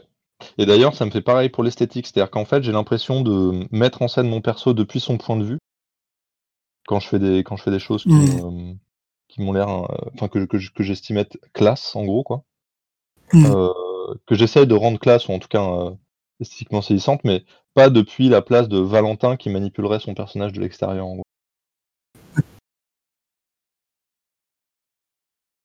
Mais, euh, mais bon, quoi qu'il en soit, pour, pour être plus simple, je pense qu'on peut résumer à une disposition principale, plus une disposition secondaire euh, qui est euh, voilà, faire des descriptions assez intéressantes en termes esthétiques. Mais la principale, mmh. celle qui bouffe tout tout le temps, c'est être efficace, quoi. Avancer, pas perdre de ressources, optimiser, faire les bons choix. et donc pour ça, bah je, je ouais c'est ça, j'essaye de, de, de, produire les bonnes. Alors pourquoi? Parce que j'ai envie d'avancer. Parce que je crois que j'ai aussi pas envie d'être bloqué. Ça c'est mmh. intéressant. Je le formalise. Alors là c'est un truc que je viens de formaliser. Je m'étais pas rendu compte avant de le dire. Mais il y a une partie de moi qui veut pas passer trop de temps dans une zone alors que j'aurais pu avancer plus vite, tu vois et découvrir plus de trucs et, euh, et dérouler en, quelque sorte. Euh, il y a ça. Euh, bah, c'est à peu près tout. Et, donc du coup là on peut, on peut se dire bah voilà, ce qui est intéressant c'est que toi tu as cette double disposition que tu, que tu alternes. moi j'ai une disposition simple qui rentre en interaction directe avec les, les, les actionnables en gros. En fait j'ai l'impression que tu fais de la contrebande esthétique par euh, le biais ludique avec moi. Ouais. Je me dis, euh, en vrai, j'ai l'impression qu'on commence à avoir suffisamment de théories sur cimetière. À l'occasion, on pourrait faire un, je sais pas, un podcast, une analyse, quoi que ce soit, où on essaie de, de décortiquer, de désosser la totalité du gameplay, en fait. Parce que les théories des actionnables, euh, moi, je l'avais posé sans trop savoir à quoi elles servent, mais en fait, mais en fait, les actionnables, c'est maintenant devenu assez évident. C'est euh, dans la disposition de création, je crée des actionnables. Euh, et enfin, le, jeu, moi, mes descriptions, ils sont tellement centrés sur les actionnables. J'essaie d'éviter au maximum Enfin, pas, non, je les évite pas totalement, mais j'essaie d'éviter les, les, descriptions qui ne, qui ne servent à rien. Je veux qu'elles aient tous un, un, intérêt soit symbolique, soit actionnable. On va dire les choses comme ça. Ouais. symbolique, je sache où est-ce que ça va, qu'est-ce que ça veut dire. Et euh, la pensée en termes d'actionnable, c'est celle qui me permet à la fois de me dire, euh, je vais, euh, je vais, euh, enfin, ça va être là. C'est avant tout l'objectif de simulation, quoi, que la simulation soit possible et intéressante. Et puis, quand on va actionner l'objet en lui-même, euh, objet au sens large, hein, ça peut être un PNJ, qu'est-ce qui va se passer euh, bah, C'est là que je vais coller des questions d'esthétique du monde, quoi, genre, ah, il y a une bougie toute seule qui apparaît, enfin, je sais pas, des trucs comme ça. Mm. Et en fait, entre les actionnables, les dispositions esthétiques, les recherches qu'on a, je pense qu'on peut vraiment décrire cimetière, euh, enfin, notre partie. Bah, c'est clair, ouais. Notre, notre pratique, ouais. Bah, C'est-à-dire qu'après, derrière, voilà, y a, en plus, tu as cette, toi, alors toi, tu as la croyance que ça va être intéressant de euh, me proposer euh, des, euh, ouais, des, des interactions riches avec euh, une certaine, enfin, des choix intéressants vis-à-vis de, des actionnables que tu vas me proposer. Et par-dessus, tu, tu, tu, tu, produis une grille esthétique euh, qui te fait kiffer, quoi. Euh, moi, derrière, en fait, je, je me clipse à ces, euh, cette diversité d'actionnables, cette richesse d'actionnables, on va dire. Mmh. mais pour des objectifs complètement différents des tiens. C'est-à-dire que moi, je veux pouvoir avancer et en fait, tu me donnes des moyens variés pour pouvoir le faire. On est vraiment dans le gameplay pur, quoi. Et en fait, je crois que du coup, ce qui se passe, c'est que pour pouvoir, moi, arriver à effectivement avancer, je me projette dans ce que tu me donnes c'est-à-dire à la fois des, euh, une richesse d'actionnables et une grille symbolique et esthétique. Et en fait, du coup, je, en, mangeant, en, voulant manger la, structure ludique, les types d'objets sur lesquels je peux interagir, je suis obligé de manger la grille symbolique et esthétique. Et donc, par ce biais-là, en fait, tu peux m'impacter, quoi, en gros. Pas forcément conscient. Hein. Je pense pas que c'est conscient toute cette boucle de, de, gameplay. Euh, chez toi et chez moi, en fait. Mmh Mais c'est ce qui se passe, en tout cas.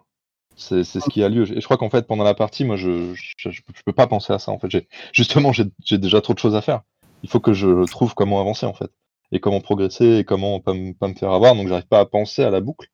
Mais en fait, elle agit quoi sur nous deux à la fois.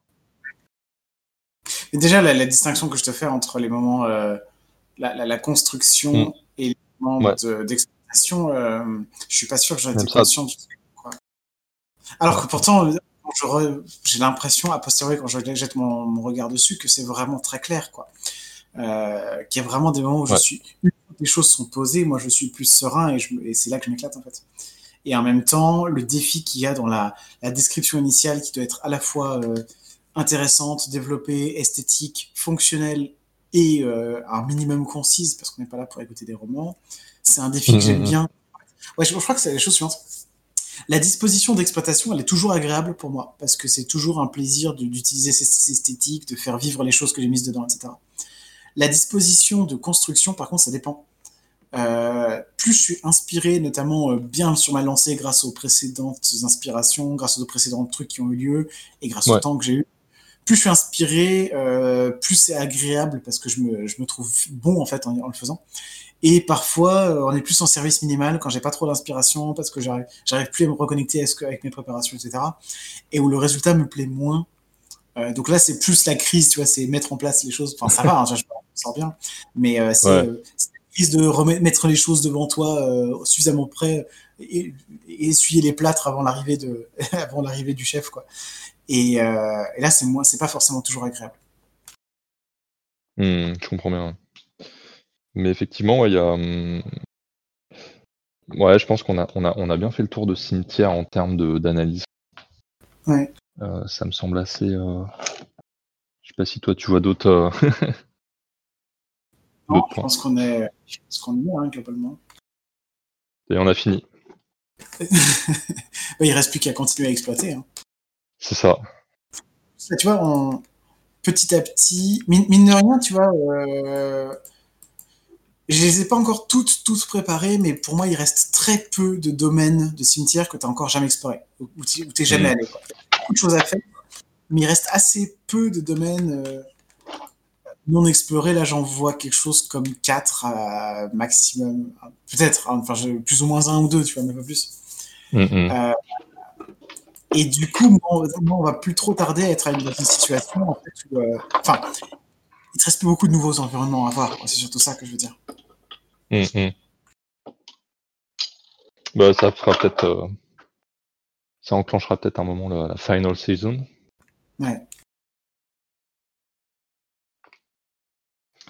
Supposer Bah que- écoute, je- on peut peut-être euh, arrêter l'enregistrement ici, ça? Ça marche. Et bah du coup, on va s'arrêter là. Au revoir tout le Ouais. monde. Merci, ciao